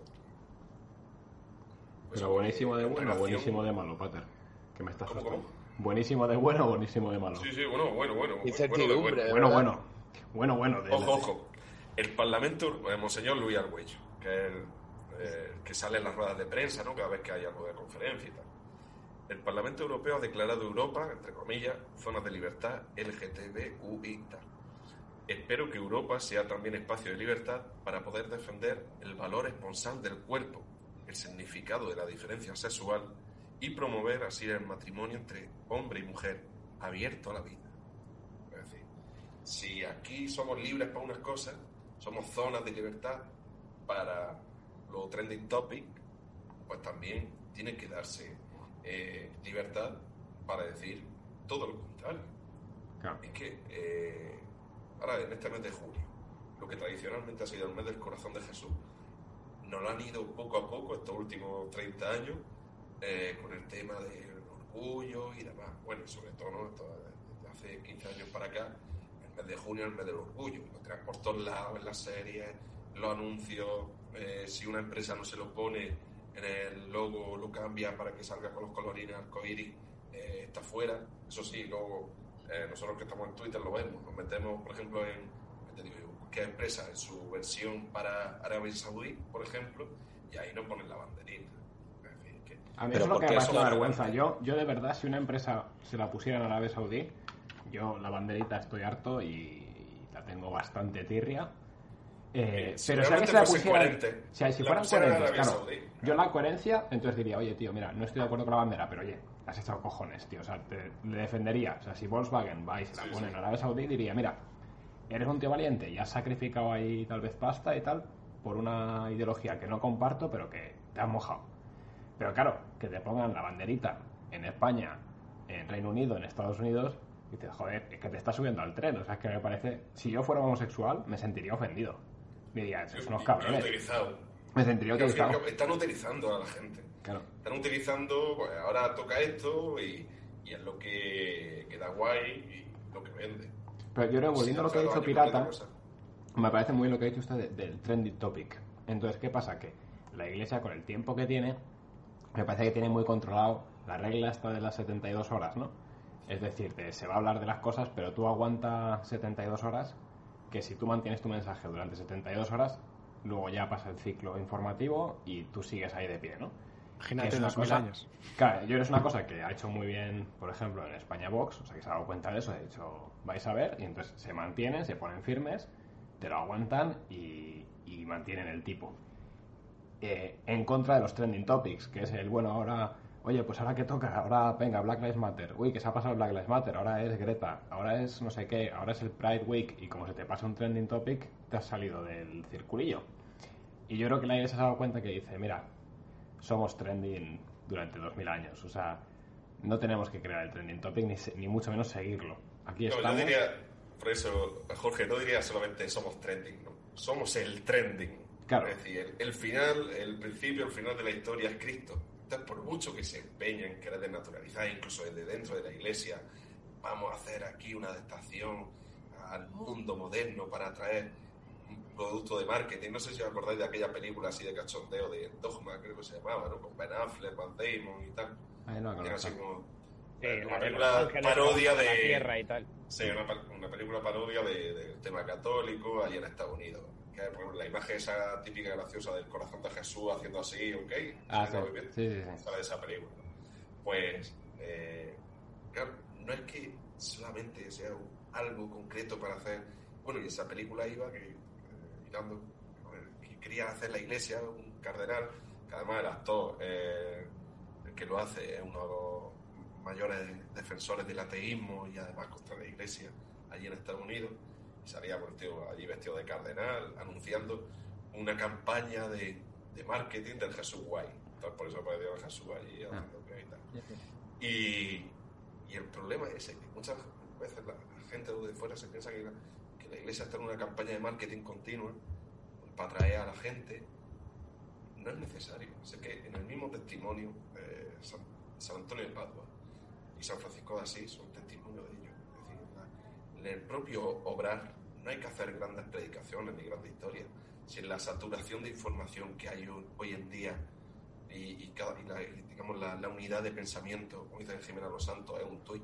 Tú a la gente no le pidas más de un tuit porque ya le estás pidiendo un esfuerzo. Entonces, en, eh, ese, ese momento, en ese contexto, la iglesia está para anunciar a Cristo y lo demás se da por añadidura. El problema es que si tú para anunciar a Cristo, en vez de utilizar, por ejemplo, yo utilizo Twitter o Instagram o estoy aquí con vosotros ahora, pero si yo esto lo empiezo a utilizar para hacerme una autopromoción personal, en vez de para hablar de cosas de fe, cuando sí, pues podemos, pues, podemos juntar para jugar a, a, al Trisk o echar un rato en la Play, a, me encanta el Call of Duty, ¿no? Pero el momento en el que los medios, los instrumentos, los utilizas como fin en sí mismos para tu criterio mundano, de decir, vamos a adaptar esto porque va a ser más cercano aquí, porque el mensaje del obispo el otro día, los obispos catalanes. Para la promoción del diálogo, todo aquello que pueda ayudar, apoyando los indultos. Bueno, señores, no se trata de, de, de, eso, sino de decir la verdad. Pero si eso no es iglesia también. ¿no? Pero claro eso es iglesia también. Claro y, la del y, la del País Vasco, el país vasco también. también.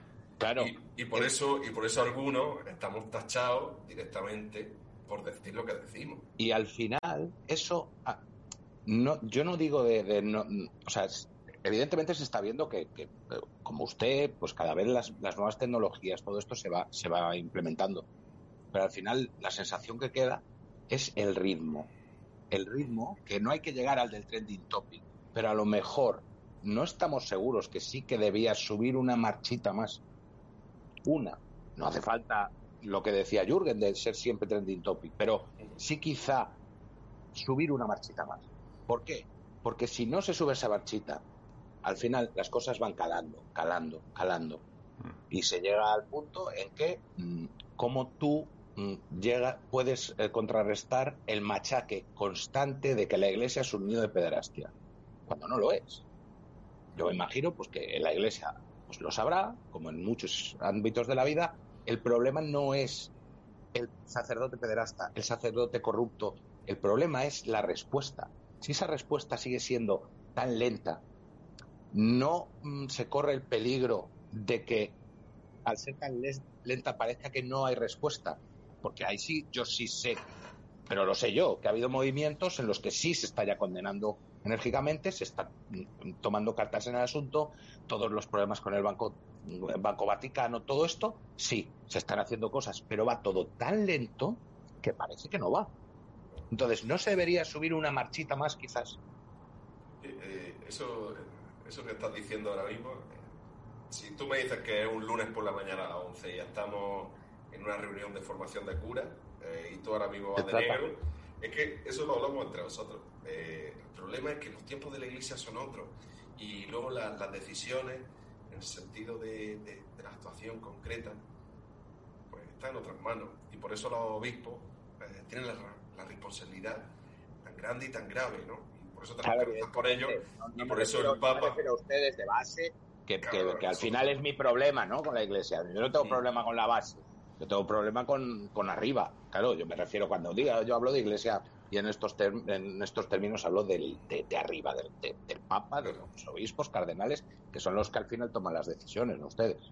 Pero ahí es donde entra, cuando decimos en el credo que creo en una santa católica iglesia romana, bueno, estoy diciendo como en latín. Santa católica apostólica, ¿no? Eh, no. Bueno, dice que es una santa católica, católica apostólica y romana, ¿no? Las cuatro, las cuatro notas, ¿no? La unidad, ¿no? Es única, la, la santidad, bueno, sin ir. Eh, ahí donde está esa confianza en la labor de los pastores, en que ellos, el obispo, eh, significa, digamos, el, el, garante, el vigilante, el que eh, confirma en la fe tiene que estar ahí. Y el máximo de todos ellos, pues el obispo de Roma. Entonces, claro, ahí es donde, por ejemplo, este, he puesto la cabeza que este mismo debate eh, lo tuvieron en el siglo XVI.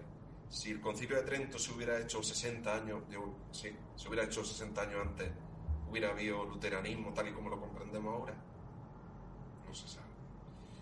Es decir, que la circunstancia histórica de, de cada momento y el actuar de, de, los hombres que formamos la iglesia, pues muchas veces determina y, y, el Señor sabe por qué lo permite o por qué hace que sea así.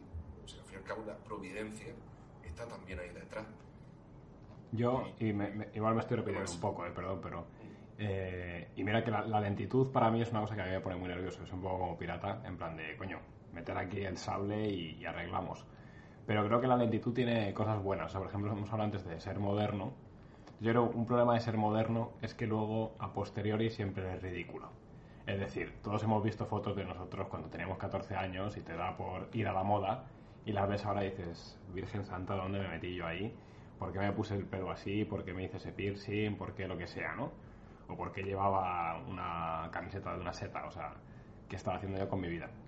Entonces el problema de los modernos es que luego a posteriori es muy, muy ridículo, mientras que el clásico se mantiene siempre, igual nunca estás a la moda, pero luego siempre una barbita como la de Getro, pues funciona. Eso es así. eh, eso como lo por ejemplo, el ejemplo de la. Per, perdona, los coches clásicos están muy bien y son preciosos, pero siempre está bien que en el motor, cuando lo necesitas, le pises y vaya. Sí, sí, sí, sí, sí. No, estoy de acuerdo. Eso es al final a lo que voy yo, porque al final no, no, es, no es cuestión de moderneces, yo tampoco, sabéis que no me gusta, pero esa, esa posibilidad, sí, de llegar y decir, no, no, eh, esto hay que, que, parar ya y hay que meter, ¿sabes? Hay que meter guindillita y hay que meterla rápido. Y la otra es, perdón, que iba a decir lo de los tiempos, o sea, por ejemplo, con lo de la pederastía, y con esto lo hemos hablado antes en algún otro terra ignota. Oye, son los mismos que estaban atacando a la iglesia hace cinco años por la pederastía, que en realidad se va a ver en breves que les daba igual, que de hecho van a estar a favor de la pederastía, van a empezar a normalizarla. Es que son los que están defendiendo ahora la pedofilia. Claro, entonces, la, la, están blanqueando. La están blanqueando, entonces dices que en realidad no iba sobre pedofilia. Y la iglesia habrá sido lenta, a mí me hubiera gustado. Bueno, yo creo que lo han hecho bastante bien, es que al final, en realidad, en 20 años han solucionado un problema que, que era muy potente y que no ha solucionado nadie más. O sea, que sigue estando en los colegios, que sigue estando en los matrimonios recasados, en los pero, padres de adopción y en Pero luego el, el, y el tema tabú, que no se ha querido entrar, digamos, de cara para afuera, claro, pero adentro sí se está actuando y creo que se está haciendo bien poco a poco, ¿no? Por lo que voy escuchando de, de seminarios, de diócesis concretas, pero claro, es un camino muy lento. Lo mismo que eh, escribió Benedicto XVI hace un par de años una carta eh, al hilo que, que, es la que suele mencionar a Jiménez Los Santos, ¿no? Cuando dice que Benedicto XVI habla de mayo del 68, tal. Eh, el momento en el que la, justo después del concilio se da esa crisis de, de, apertura al mundo y demás, pues claro, ¿a qué mundo te abre? Te abre al mundo del mayo del 68. A todo da igual, a, disfruta el momento y, aprovecha la vida. Claro, eso vino acompañado de la secularización brutal, ¿no? Que hubo de muchos hombres que pudieron casarse, bueno, que pudieron, que dejaron directamente, un sacerdote se puede casar siempre y cuando, pues, pida la, la secularización, ¿no? Deja de ser ministro, de tener, digamos, las licencias para actuar como sacerdote, pero eh, el orden sacerdotal es un sacramento que, como el bautismo, imprime carácter. Un hombre, una vez que ha ordenado sacerdote, sacerdote para siempre.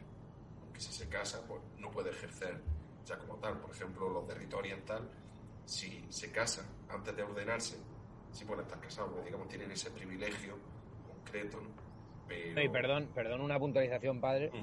Eh, no es que no pueda ejercer, es que si ejerce comete un pecado, pero puede ejercer claro, y es válido lo que haga. Es decir, un sacerdote secularizado si con, eh, consagra, esa consagración es válida y ahí está el cuerpo de Cristo. Si confiesa, sí, perdona totalmente. los pecados y si ordena, ordena.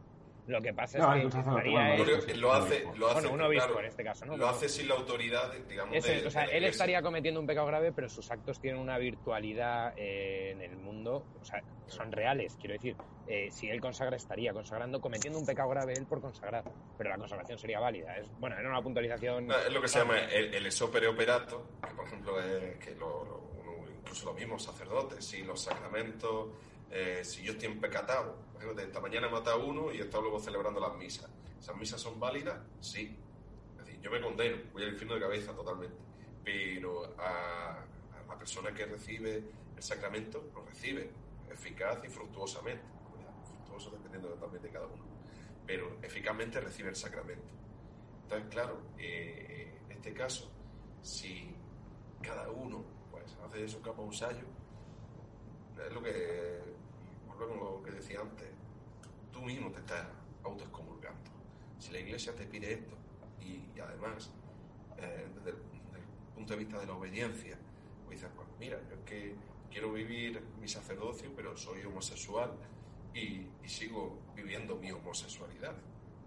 No como eh, algo a, desterrar de mi vida sacerdotal, sino como algo que yo me enorgullezco y hago bandera de ello.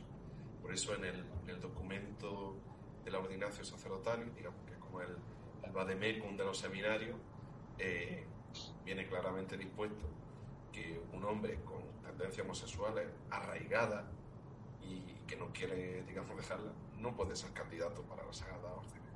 Está claro, porque en la vida sacerdotal se vive la paternidad y tú, tu sexualidad de hombre, varón, heterosexual, se sigue viviendo, porque no se mete, no se reprime.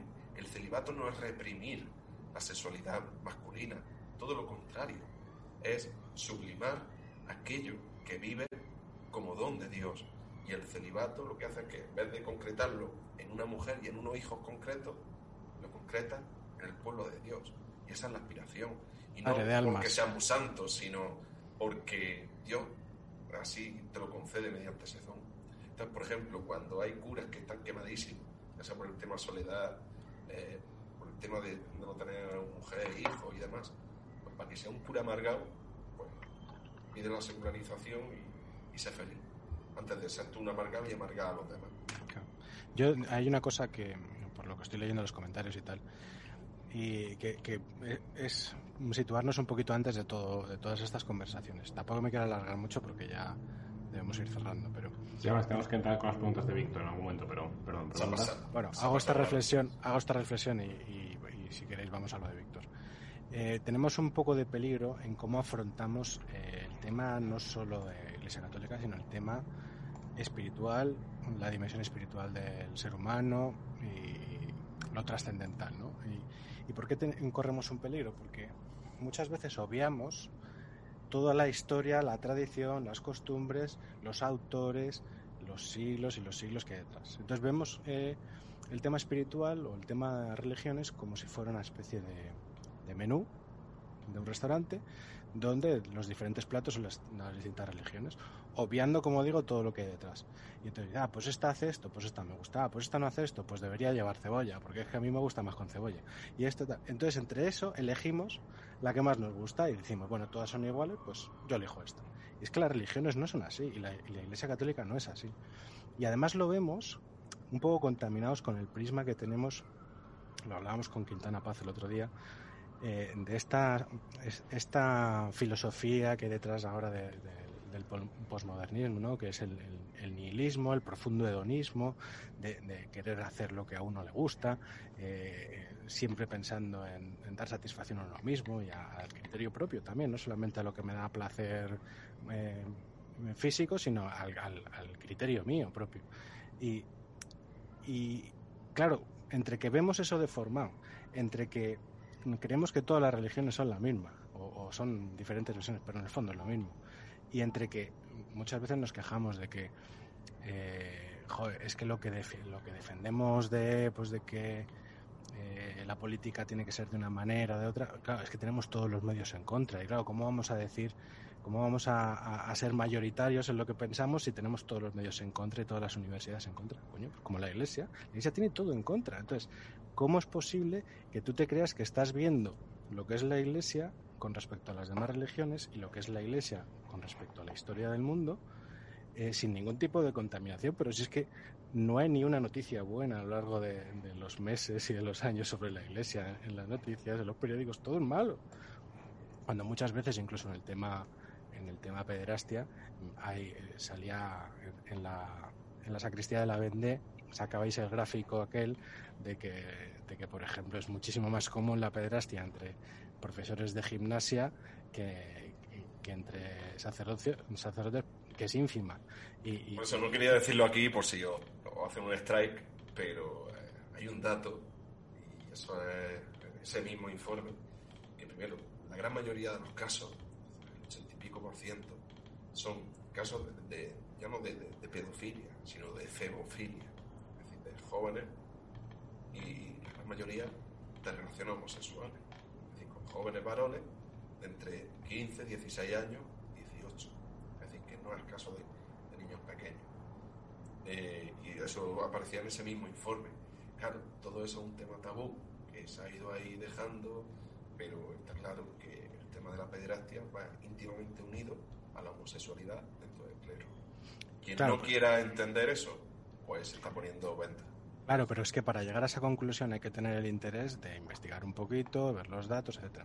Pero el, igual que somos, todos somos seleccionadores de fútbol, igual que todos somos, eh, los 40 millones de españoles somos de todos, somos, sabemos de todo, nos quedamos muchas veces con el análisis de, de brocha gorda. Y para encarar el tema espiritual y el tema Iglesia Católica, en general el tema religiones, como en todos, hay que ponerse un poquito para atrás y, ver eh, con más perspectiva todo el tema. O sea, y, con un poco de humildad de, no pensar que ya las, las conclusiones ya las tengo y voy a confirmar mi sesgo. Vete un poquito para atrás y mira a ver si lo que te han contado es verdad, si no es verdad, si esos datos que se dicen están ahí o no. En fin, eh, un poquito de honestidad cuando se, se, encara el tema de religión, porque caemos en el peligro ese de decir, bueno, pues es que eh, la iglesia tendría que hacer esto, tendría que hacer lo otro, ¿por qué? Porque, porque yo lo pienso, que bueno, es que, es que, ojo, es que yo pienso mucho, entonces yo creo que tiene que hacerlo así la iglesia, y un poquito de humildad, que la iglesia lleva dos mil años y ha habido gente mucho más lista que tú, gente mucho más preparada que tú, que han seguido un camino diferente al que tú estás diciendo. Será mi reflexión.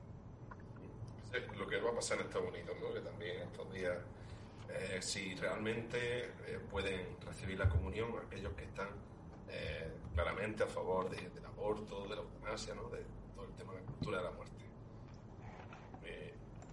que te está autoexcomulgando, es que está en clara disonancia, ya no solamente con una doctrina concreta de la Iglesia, sino con todo lo que supone la defensa de la vida. Entonces, si tú puedes decirte católico, como te puedes decir budista, o puedo decir que yo soy del Barça cuando la vida he celebrado un gol del Barça. Ni siquiera el de Iniesta. Mm, no. Eh, el problema es que si tú entiendes, como muy bien decías, que la fe es un menú a la carta y te lo haces base al acomodo ideológico subjetivo de cada uno, pues más negocio, ¿no? Estás cargándote eh, y ese nihilismo subjetivista de, todo tiene que estar amoldado a mi situación, ¿Por qué? Porque no hemos cargado a Dios. Entonces yo me hago una religión, me fin una, una autorreligión que me satisface, ¿no? Mis intereses o mis inquietudes. Claro, entonces al hacer eso no estás, no estás buscando el sentido trascendente de la vida, ni estás haciendo... Estás buscando a ti mismo. Te estás buscando a ti mismo y estás haciendo algo que te satisface a ti mismo, pues como el que hace un cuadro y entonces se lo pasa bien.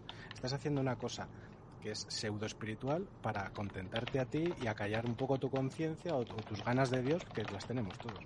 Pero no es honesto. Entonces, claro, eso es el peligro que, muchas veces caemos y, caemos muchas veces sin darnos cuenta. Pero igual no es llegar tanto hasta esos extremos que estáis hablando.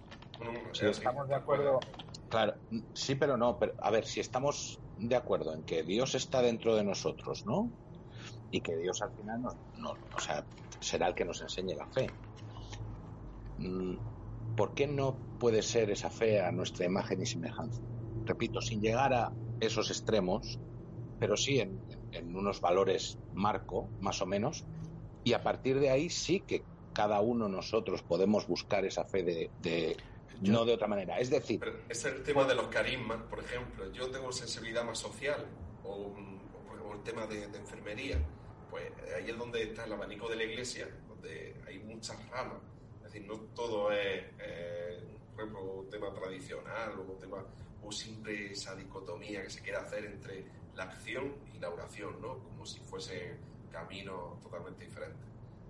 Es ahí es donde entra la variedad de los carismas, de todas las congregaciones que hay dentro de la iglesia, donde se puede ejercer un voluntariado, pues, ya sean las caritas parroquiales, o, ya sea yéndote de, misionero en una etapa, o, estudiando o haciendo teología, o, y digamos, dentro de, la iglesia hay una variedad muy grande donde tú, eh, en tus preferencias, como muy bien dices, puedes, digamos, adaptarte, porque no todos somos iguales y cada uno tiene una, un- digamos, una subjetividad buena en ese sentido, ¿no? No- Y entonces, no Dentro de ese, dentro de ese marco, claro. Y el límite es la ortodoxia, básicamente, Claro, ¿no? el, el tema es que si tú coges el marco y el marco es cuadrado Ah, claro. y tú te lo haces redondo, porque Claro. a mí me gusta No, no, redondo, ahí está el tema. No, aparte, para ir cerrando, perdón, eh, perdón, pero como hay que ir cerrando poco a poco, yo creo que como hay 10, hay cuarto, deberíamos, deberíamos cortar que usted también mañana le toca currar, ¿no? Hay que ser bueno. hay que ser bueno.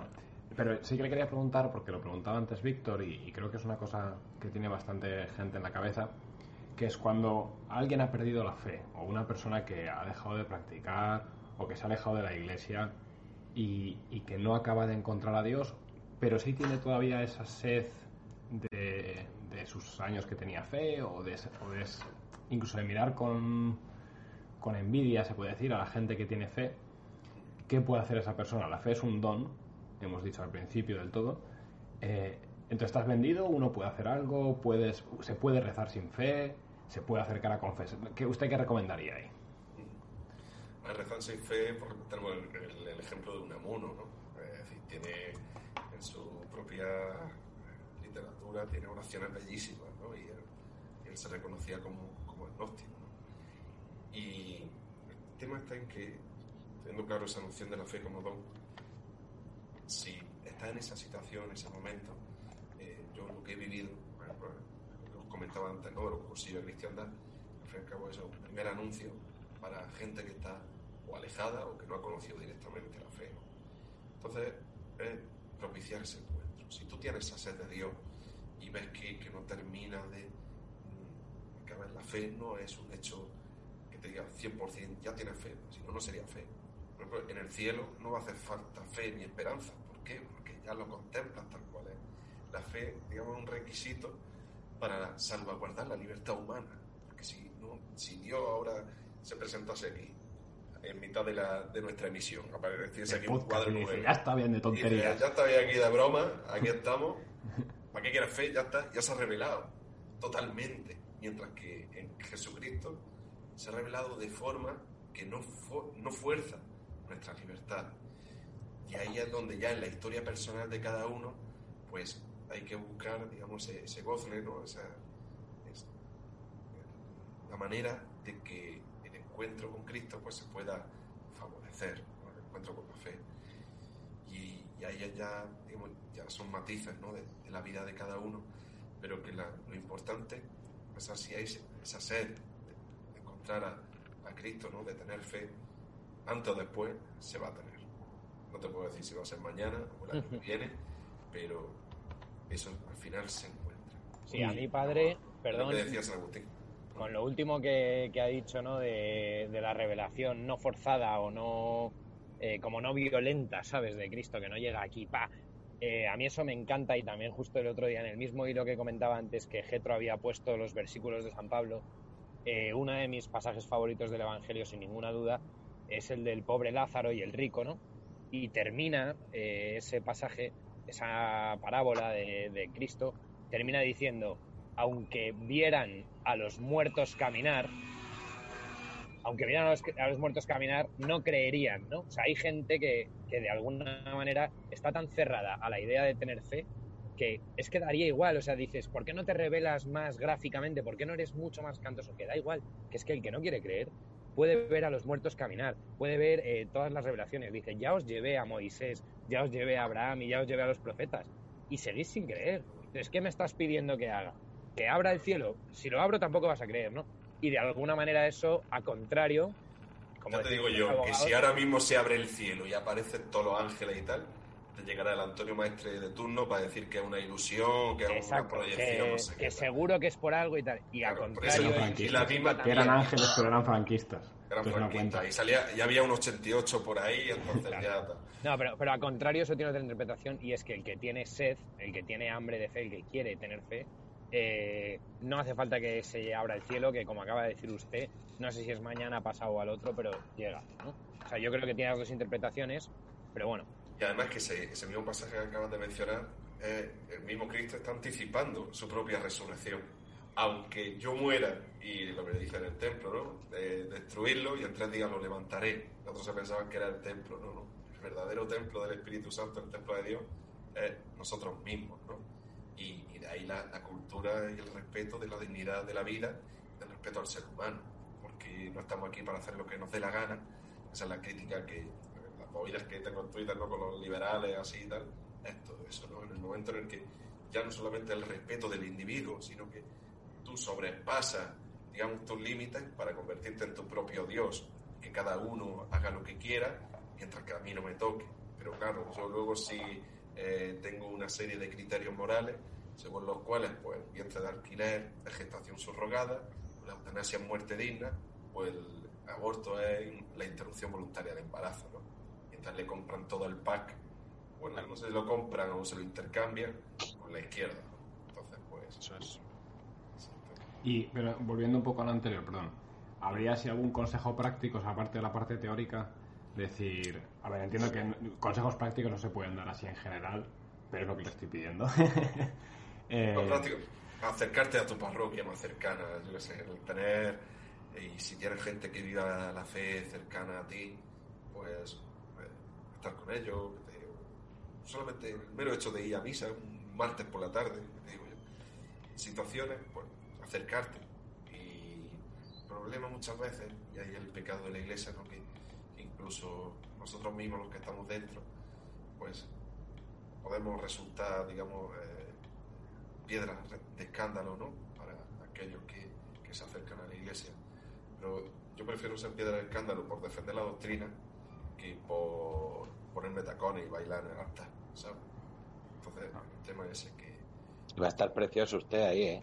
es más negocio no creo yo que poco interés tendría eso.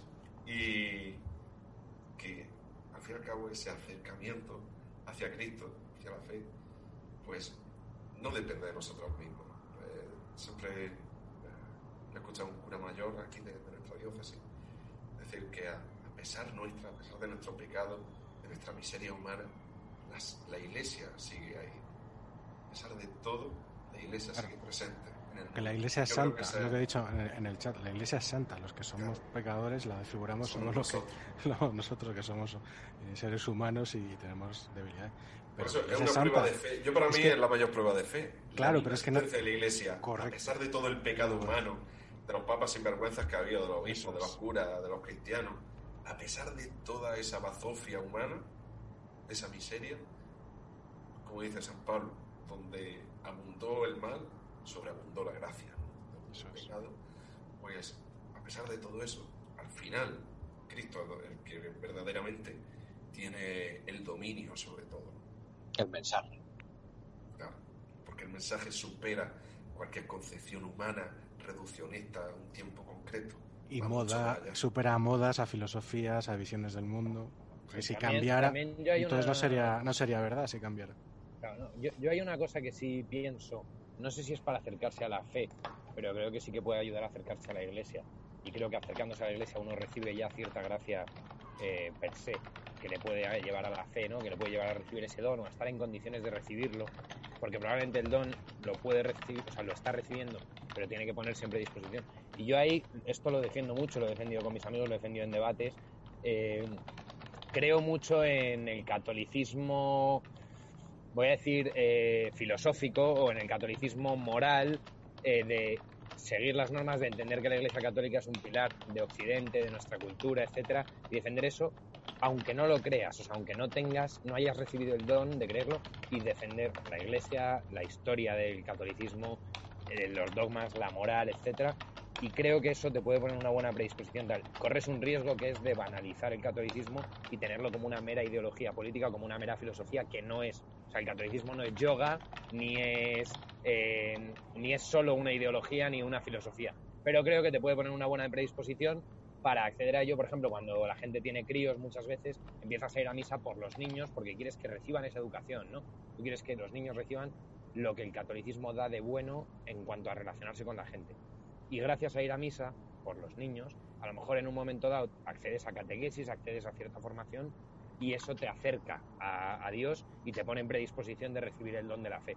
No sé, ahí tengo un poco de, ya os digo, de paranoia. Porque por un lado pienso que puedes banalizar, pero por otro lado pienso que mucha gente se puede acercar por ahí. Sí, ¿no? Lo que hablábamos antes también del tema de las costumbres, las tradiciones. Eh, mucha gente pues, vive eh, la fe, vive la, vida cristiana sin saber que la vive directamente. ¿no? Eh, muchas veces el desconocimiento de nuestra propia historia, de nuestra cultura, de nuestra literatura. Eh, muchos se piensan que, que haya por eh, albur de los tiempos resultado de, de, de, un proceso de, de, evangelización y de cultura cristiana durante siglos. ¿no? Por eso el llevar eh, la religión, la asignatura como tal en la enseñanza escolar no sea pues una especie de sincretismo de mostrar la religión, sino de mostrar el hecho cristiano en nuestra vida, en nuestra cultura. Y ahí es cuando verdaderamente, cuando se habla de forma ampulosa el diálogo fe-cultura, el diálogo fe-ciencia, eh, si no se tiene claro, no se conoce la, los pilares de, de, nuestra fe, el bagaje, la historia de, que, que, que, se ha ido desarrollando a lo largo de los siglos, claro, tú llegas a ese diálogo y al final te quedas en, postulado eh, buenista, bien queda y no entra en materia, no a ser que te digan que, que eres un retrógrado y tal. ¿Por qué? Porque no se tiene una claridad, una certeza de por qué defendemos lo que defendemos. Entonces, por eso la afirmación del apóstol de, de, saber, dar razón de nuestra fe, no solamente es para decir, pues mira, esta catedral es gótica o esta catedral tal, sino cuáles son los elementos constituyentes de nuestra fe, por qué anunciamos a Cristo, por qué decimos que somos cristianos. Entonces, es, ahí es cuando yo creo que ese proceso de acercamiento a la fe también ayuda, no solamente desde el punto de vista ideológico o que pueda ser utilizado por un patrioterismo en un momento concreto, sino porque no puedes concebir tu patria o tu nación sin la fe, porque es constituyente de la misma. Yo creo que por ahí Bueno, Jorge. Yo pues, creo que sí, tendríamos que ir cerrando. ¿Ha quedado alguna pregunta de Víctor o, o, de tiradora? De tiradora, la verdad es que, bueno, ya lo, se lo he puesto por aquí por el chat, pero se lo digo también públicamente. No me da pena porque ha hecho muchas preguntas y muchas apreciaciones muy buenas eh, que hubieran dado, es que hubieran dado para varios podcasts. Eh, pues nada, eso se arregla trayéndola un día. Nos yo vamos, creo que no, sí. ¿Nos Tira. vamos ya? Nosotros nos teníamos que ir yendo, sí, yo creo por respeto a. a o sea, vamos volando, ¿eh? A ver, a mí, a, mí, no. a, mí se- a mí, a ver, yo quiero decir una cosa. ¿Sabéis por qué lo hemos estado hablando durante la semana y tal? Que yo no estaba muy convencido hoy. ¿Lo sabéis? No por nada, no por, no por el pattern, ni que no me... eh, simplemente pues porque yo sé que sé de mis limitaciones y sé hasta dónde puedo hablar y lo que no, ¿no? Pero está muy bien y me ha gustado mucho y, y la verdad es que se me han quedado muchísimas cosas en el tintero. Ya, a mí también. Yo de- y yo desde aquí me gustaría al Pater lanzarle el guante de un día hacemos otro y ya le vamos tirando más pullitas. Digamos, esta, esta es la primera temporada, así que Claro, y no, me, y, no me han quema- y no me han quemado, o sea que No, Hay que dejar el, hay que dejar el clip hanging. bola extra, tengo, tengo bola extra. Entonces, si quiere el Pater, otro día quedamos y, y, pues a mí se me han quedado un montón de cosas por, por, por preguntarle. Sí, a mí sí me gustaría, y además si, si fuera algún día que pudiera también Víctor, que tenía preguntas muy interesantes y que También. Víctor es interesante porque yo es una persona profundamente católica eh, y profundamente española aparte, pero bueno, profundamente católica en su concepción de muchas cosas, pero creo que él se autodefine como agnóstico, si no, si no me equivoco, al menos en el Discord lo ha puesto así. Eh, Yo para mí la, la- la postura gnóstica, digamos, es la más inteligente, porque tú dices, no tengo fe, mm, no quiero, digamos, decantarme totalmente, pero no hace una negación. Claro. Por ejemplo, desde el punto de vista ateo, necesita a Dios para negar a Dios. Es decir, yo me declaro ateo. Muy bien. Pero, ¿por qué te declaras ateo? Afirmas que Dios no existe. Estás aseverando una afirmación que tiene la misma falsabilidad que decir Dios existe. Entonces, claro, si tú te quedas solamente en eso, yo, creo que la, postura gnóstica en ese sentido es la más racional, ¿no? De decir, pues mira, no tengo el don de la fe, pero no lo voy a negar o lo voy a esconder, sino que estoy en búsqueda, en búsqueda de esa verdad. Pues aquí no- nos quedamos con bastantes bastantes ideas y yo para la siguiente, si, si Tiradora se quisiera apuntar, sería bienvenido. Bueno, Sí, sí. Bienvenidísima, ¿se puede decir eso? Bienvenidísima. Bienvenidísima, sí, sí, que venga Bueno, tiradores. tenéis también el programa, bueno, el canal hermano, porque somos hermanos, la sacristía la vendéis. Pues ahí hemos tocado, llevamos desde octubre, por todas las semanas haciendo así como un ratico como vosotros, y tocando temas y tal. Y ahí pues. y gracias, que no gracias se por mentarnos que no se suele- la semana pasada. Sí, sí. El miércoles. Primero que lo recordó el jueves, El jueves. Padre Francisco. El Ah, Padre pues, Francisco también da, da mucho. Sí, sí, ¿eh? sí. Si lo invitáis algún día, él, él- pues yo, por ejemplo, en el tema, yo soy más de, de experiencia y de cosas llanas. Si queráis teología y filosofía buena, No, Yo, yo lo voy a pedir aquí. Delgado. Lo voy a pedir aquí que en directo, en directo además es como que compromete mucho más. Un día tenemos Sí, que hacer sí. un crossover guapo. eh, la Terra Ignota de la Vendée o la Sacristía de los Sí, o algo sí. así. Sí, y sí, hacer sí. aquí un 3x3, un 4x4 chulo. eh, mezclarnos ahí juntos pero no revueltos. Yo, yo lo veo, eh, fuera de coñas. Me apunto, Pues, me apunto. Dejáis, me apunto. saca, saca del clip, ponerlo eh, en Twitter y, y movemos, hacemos hype. Hacemos hype. Tenemos ahí, y luego acabamos con un combate de boxeo, ¿no? Que se están poniendo ahora de moda. Ahora que está de moda. Aunque usted tiene pinta de, de meter buenas guayas, ¿no? O sea, Ah, no, ¿algún, tortazo ha caído por ahí o no? O sea, No, no, no. ¿No? Yo, lo único Hostias tortazo todos que doy, ¿no? la, la hostia consagrada, por supuesto, y alguno que otro en Warzone. En ahí sí. pues bueno, pues eh, Javi había pedido al principio y también había pedido uno de los oyentes que eh, se me ha olvidado el nombre. Javier pero- también. Javier. Javier. eh, una oración por su grupo de catequesis de confirmación, que tenía ahora que iban a estudiar a Samuel y, y el tema de la vocación, me parece que ha comentado. Pues bueno, si reza por ellos, yo creo que no hace falta aquí en el directo, pero si nos manda una bendición, no sé qué tan aceptable es esto, manda una bendición aquí Sí, por sí, no, sí, hombre. no, Totalmente. Una bendición por Claro.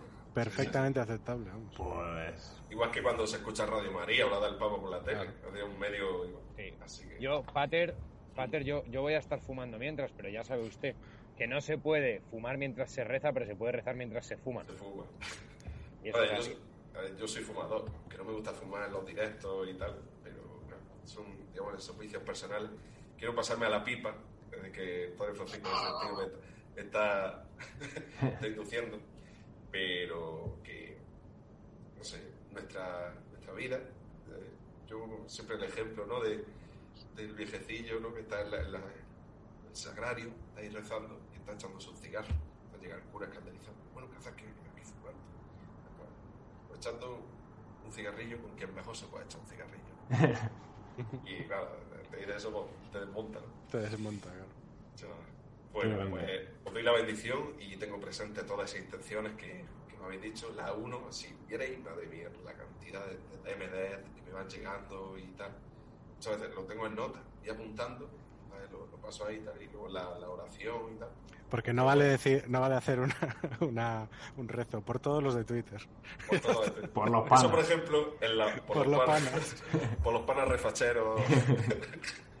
pues, y el tema es, claro, lo voy anotando ahí, lo tengo presente, ¿no? Los laudes. Luego en la misa, sí, pues, puedo hacer, digamos, de manera personal, pues sí tener presente una, una intención particular, ¿no? Ya, por ejemplo, de peticiones de oración por, por salud de familiares o de, de, de seres conocidos. Entonces, digamos, ahí cuando es algo más, más delicado, pues sí me gusta llevarlo a la misa. Así que, bueno, pues recibí la bendición. El Señor esté con vosotros.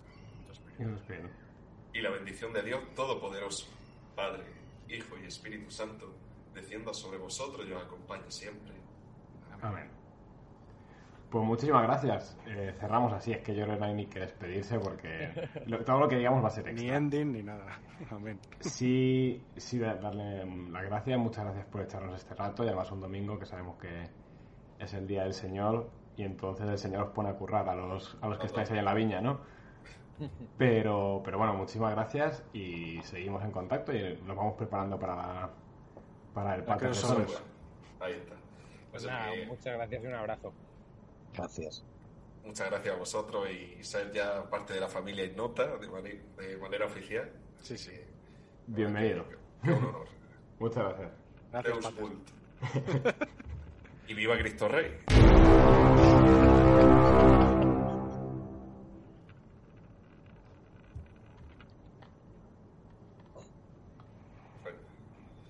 Viendo el chat, si me habéis visto de vez cuando mirar para aquel lado, eh, bueno, lo he puesto ahí en la tele. Estoy mirando ahí los comentarios y tal.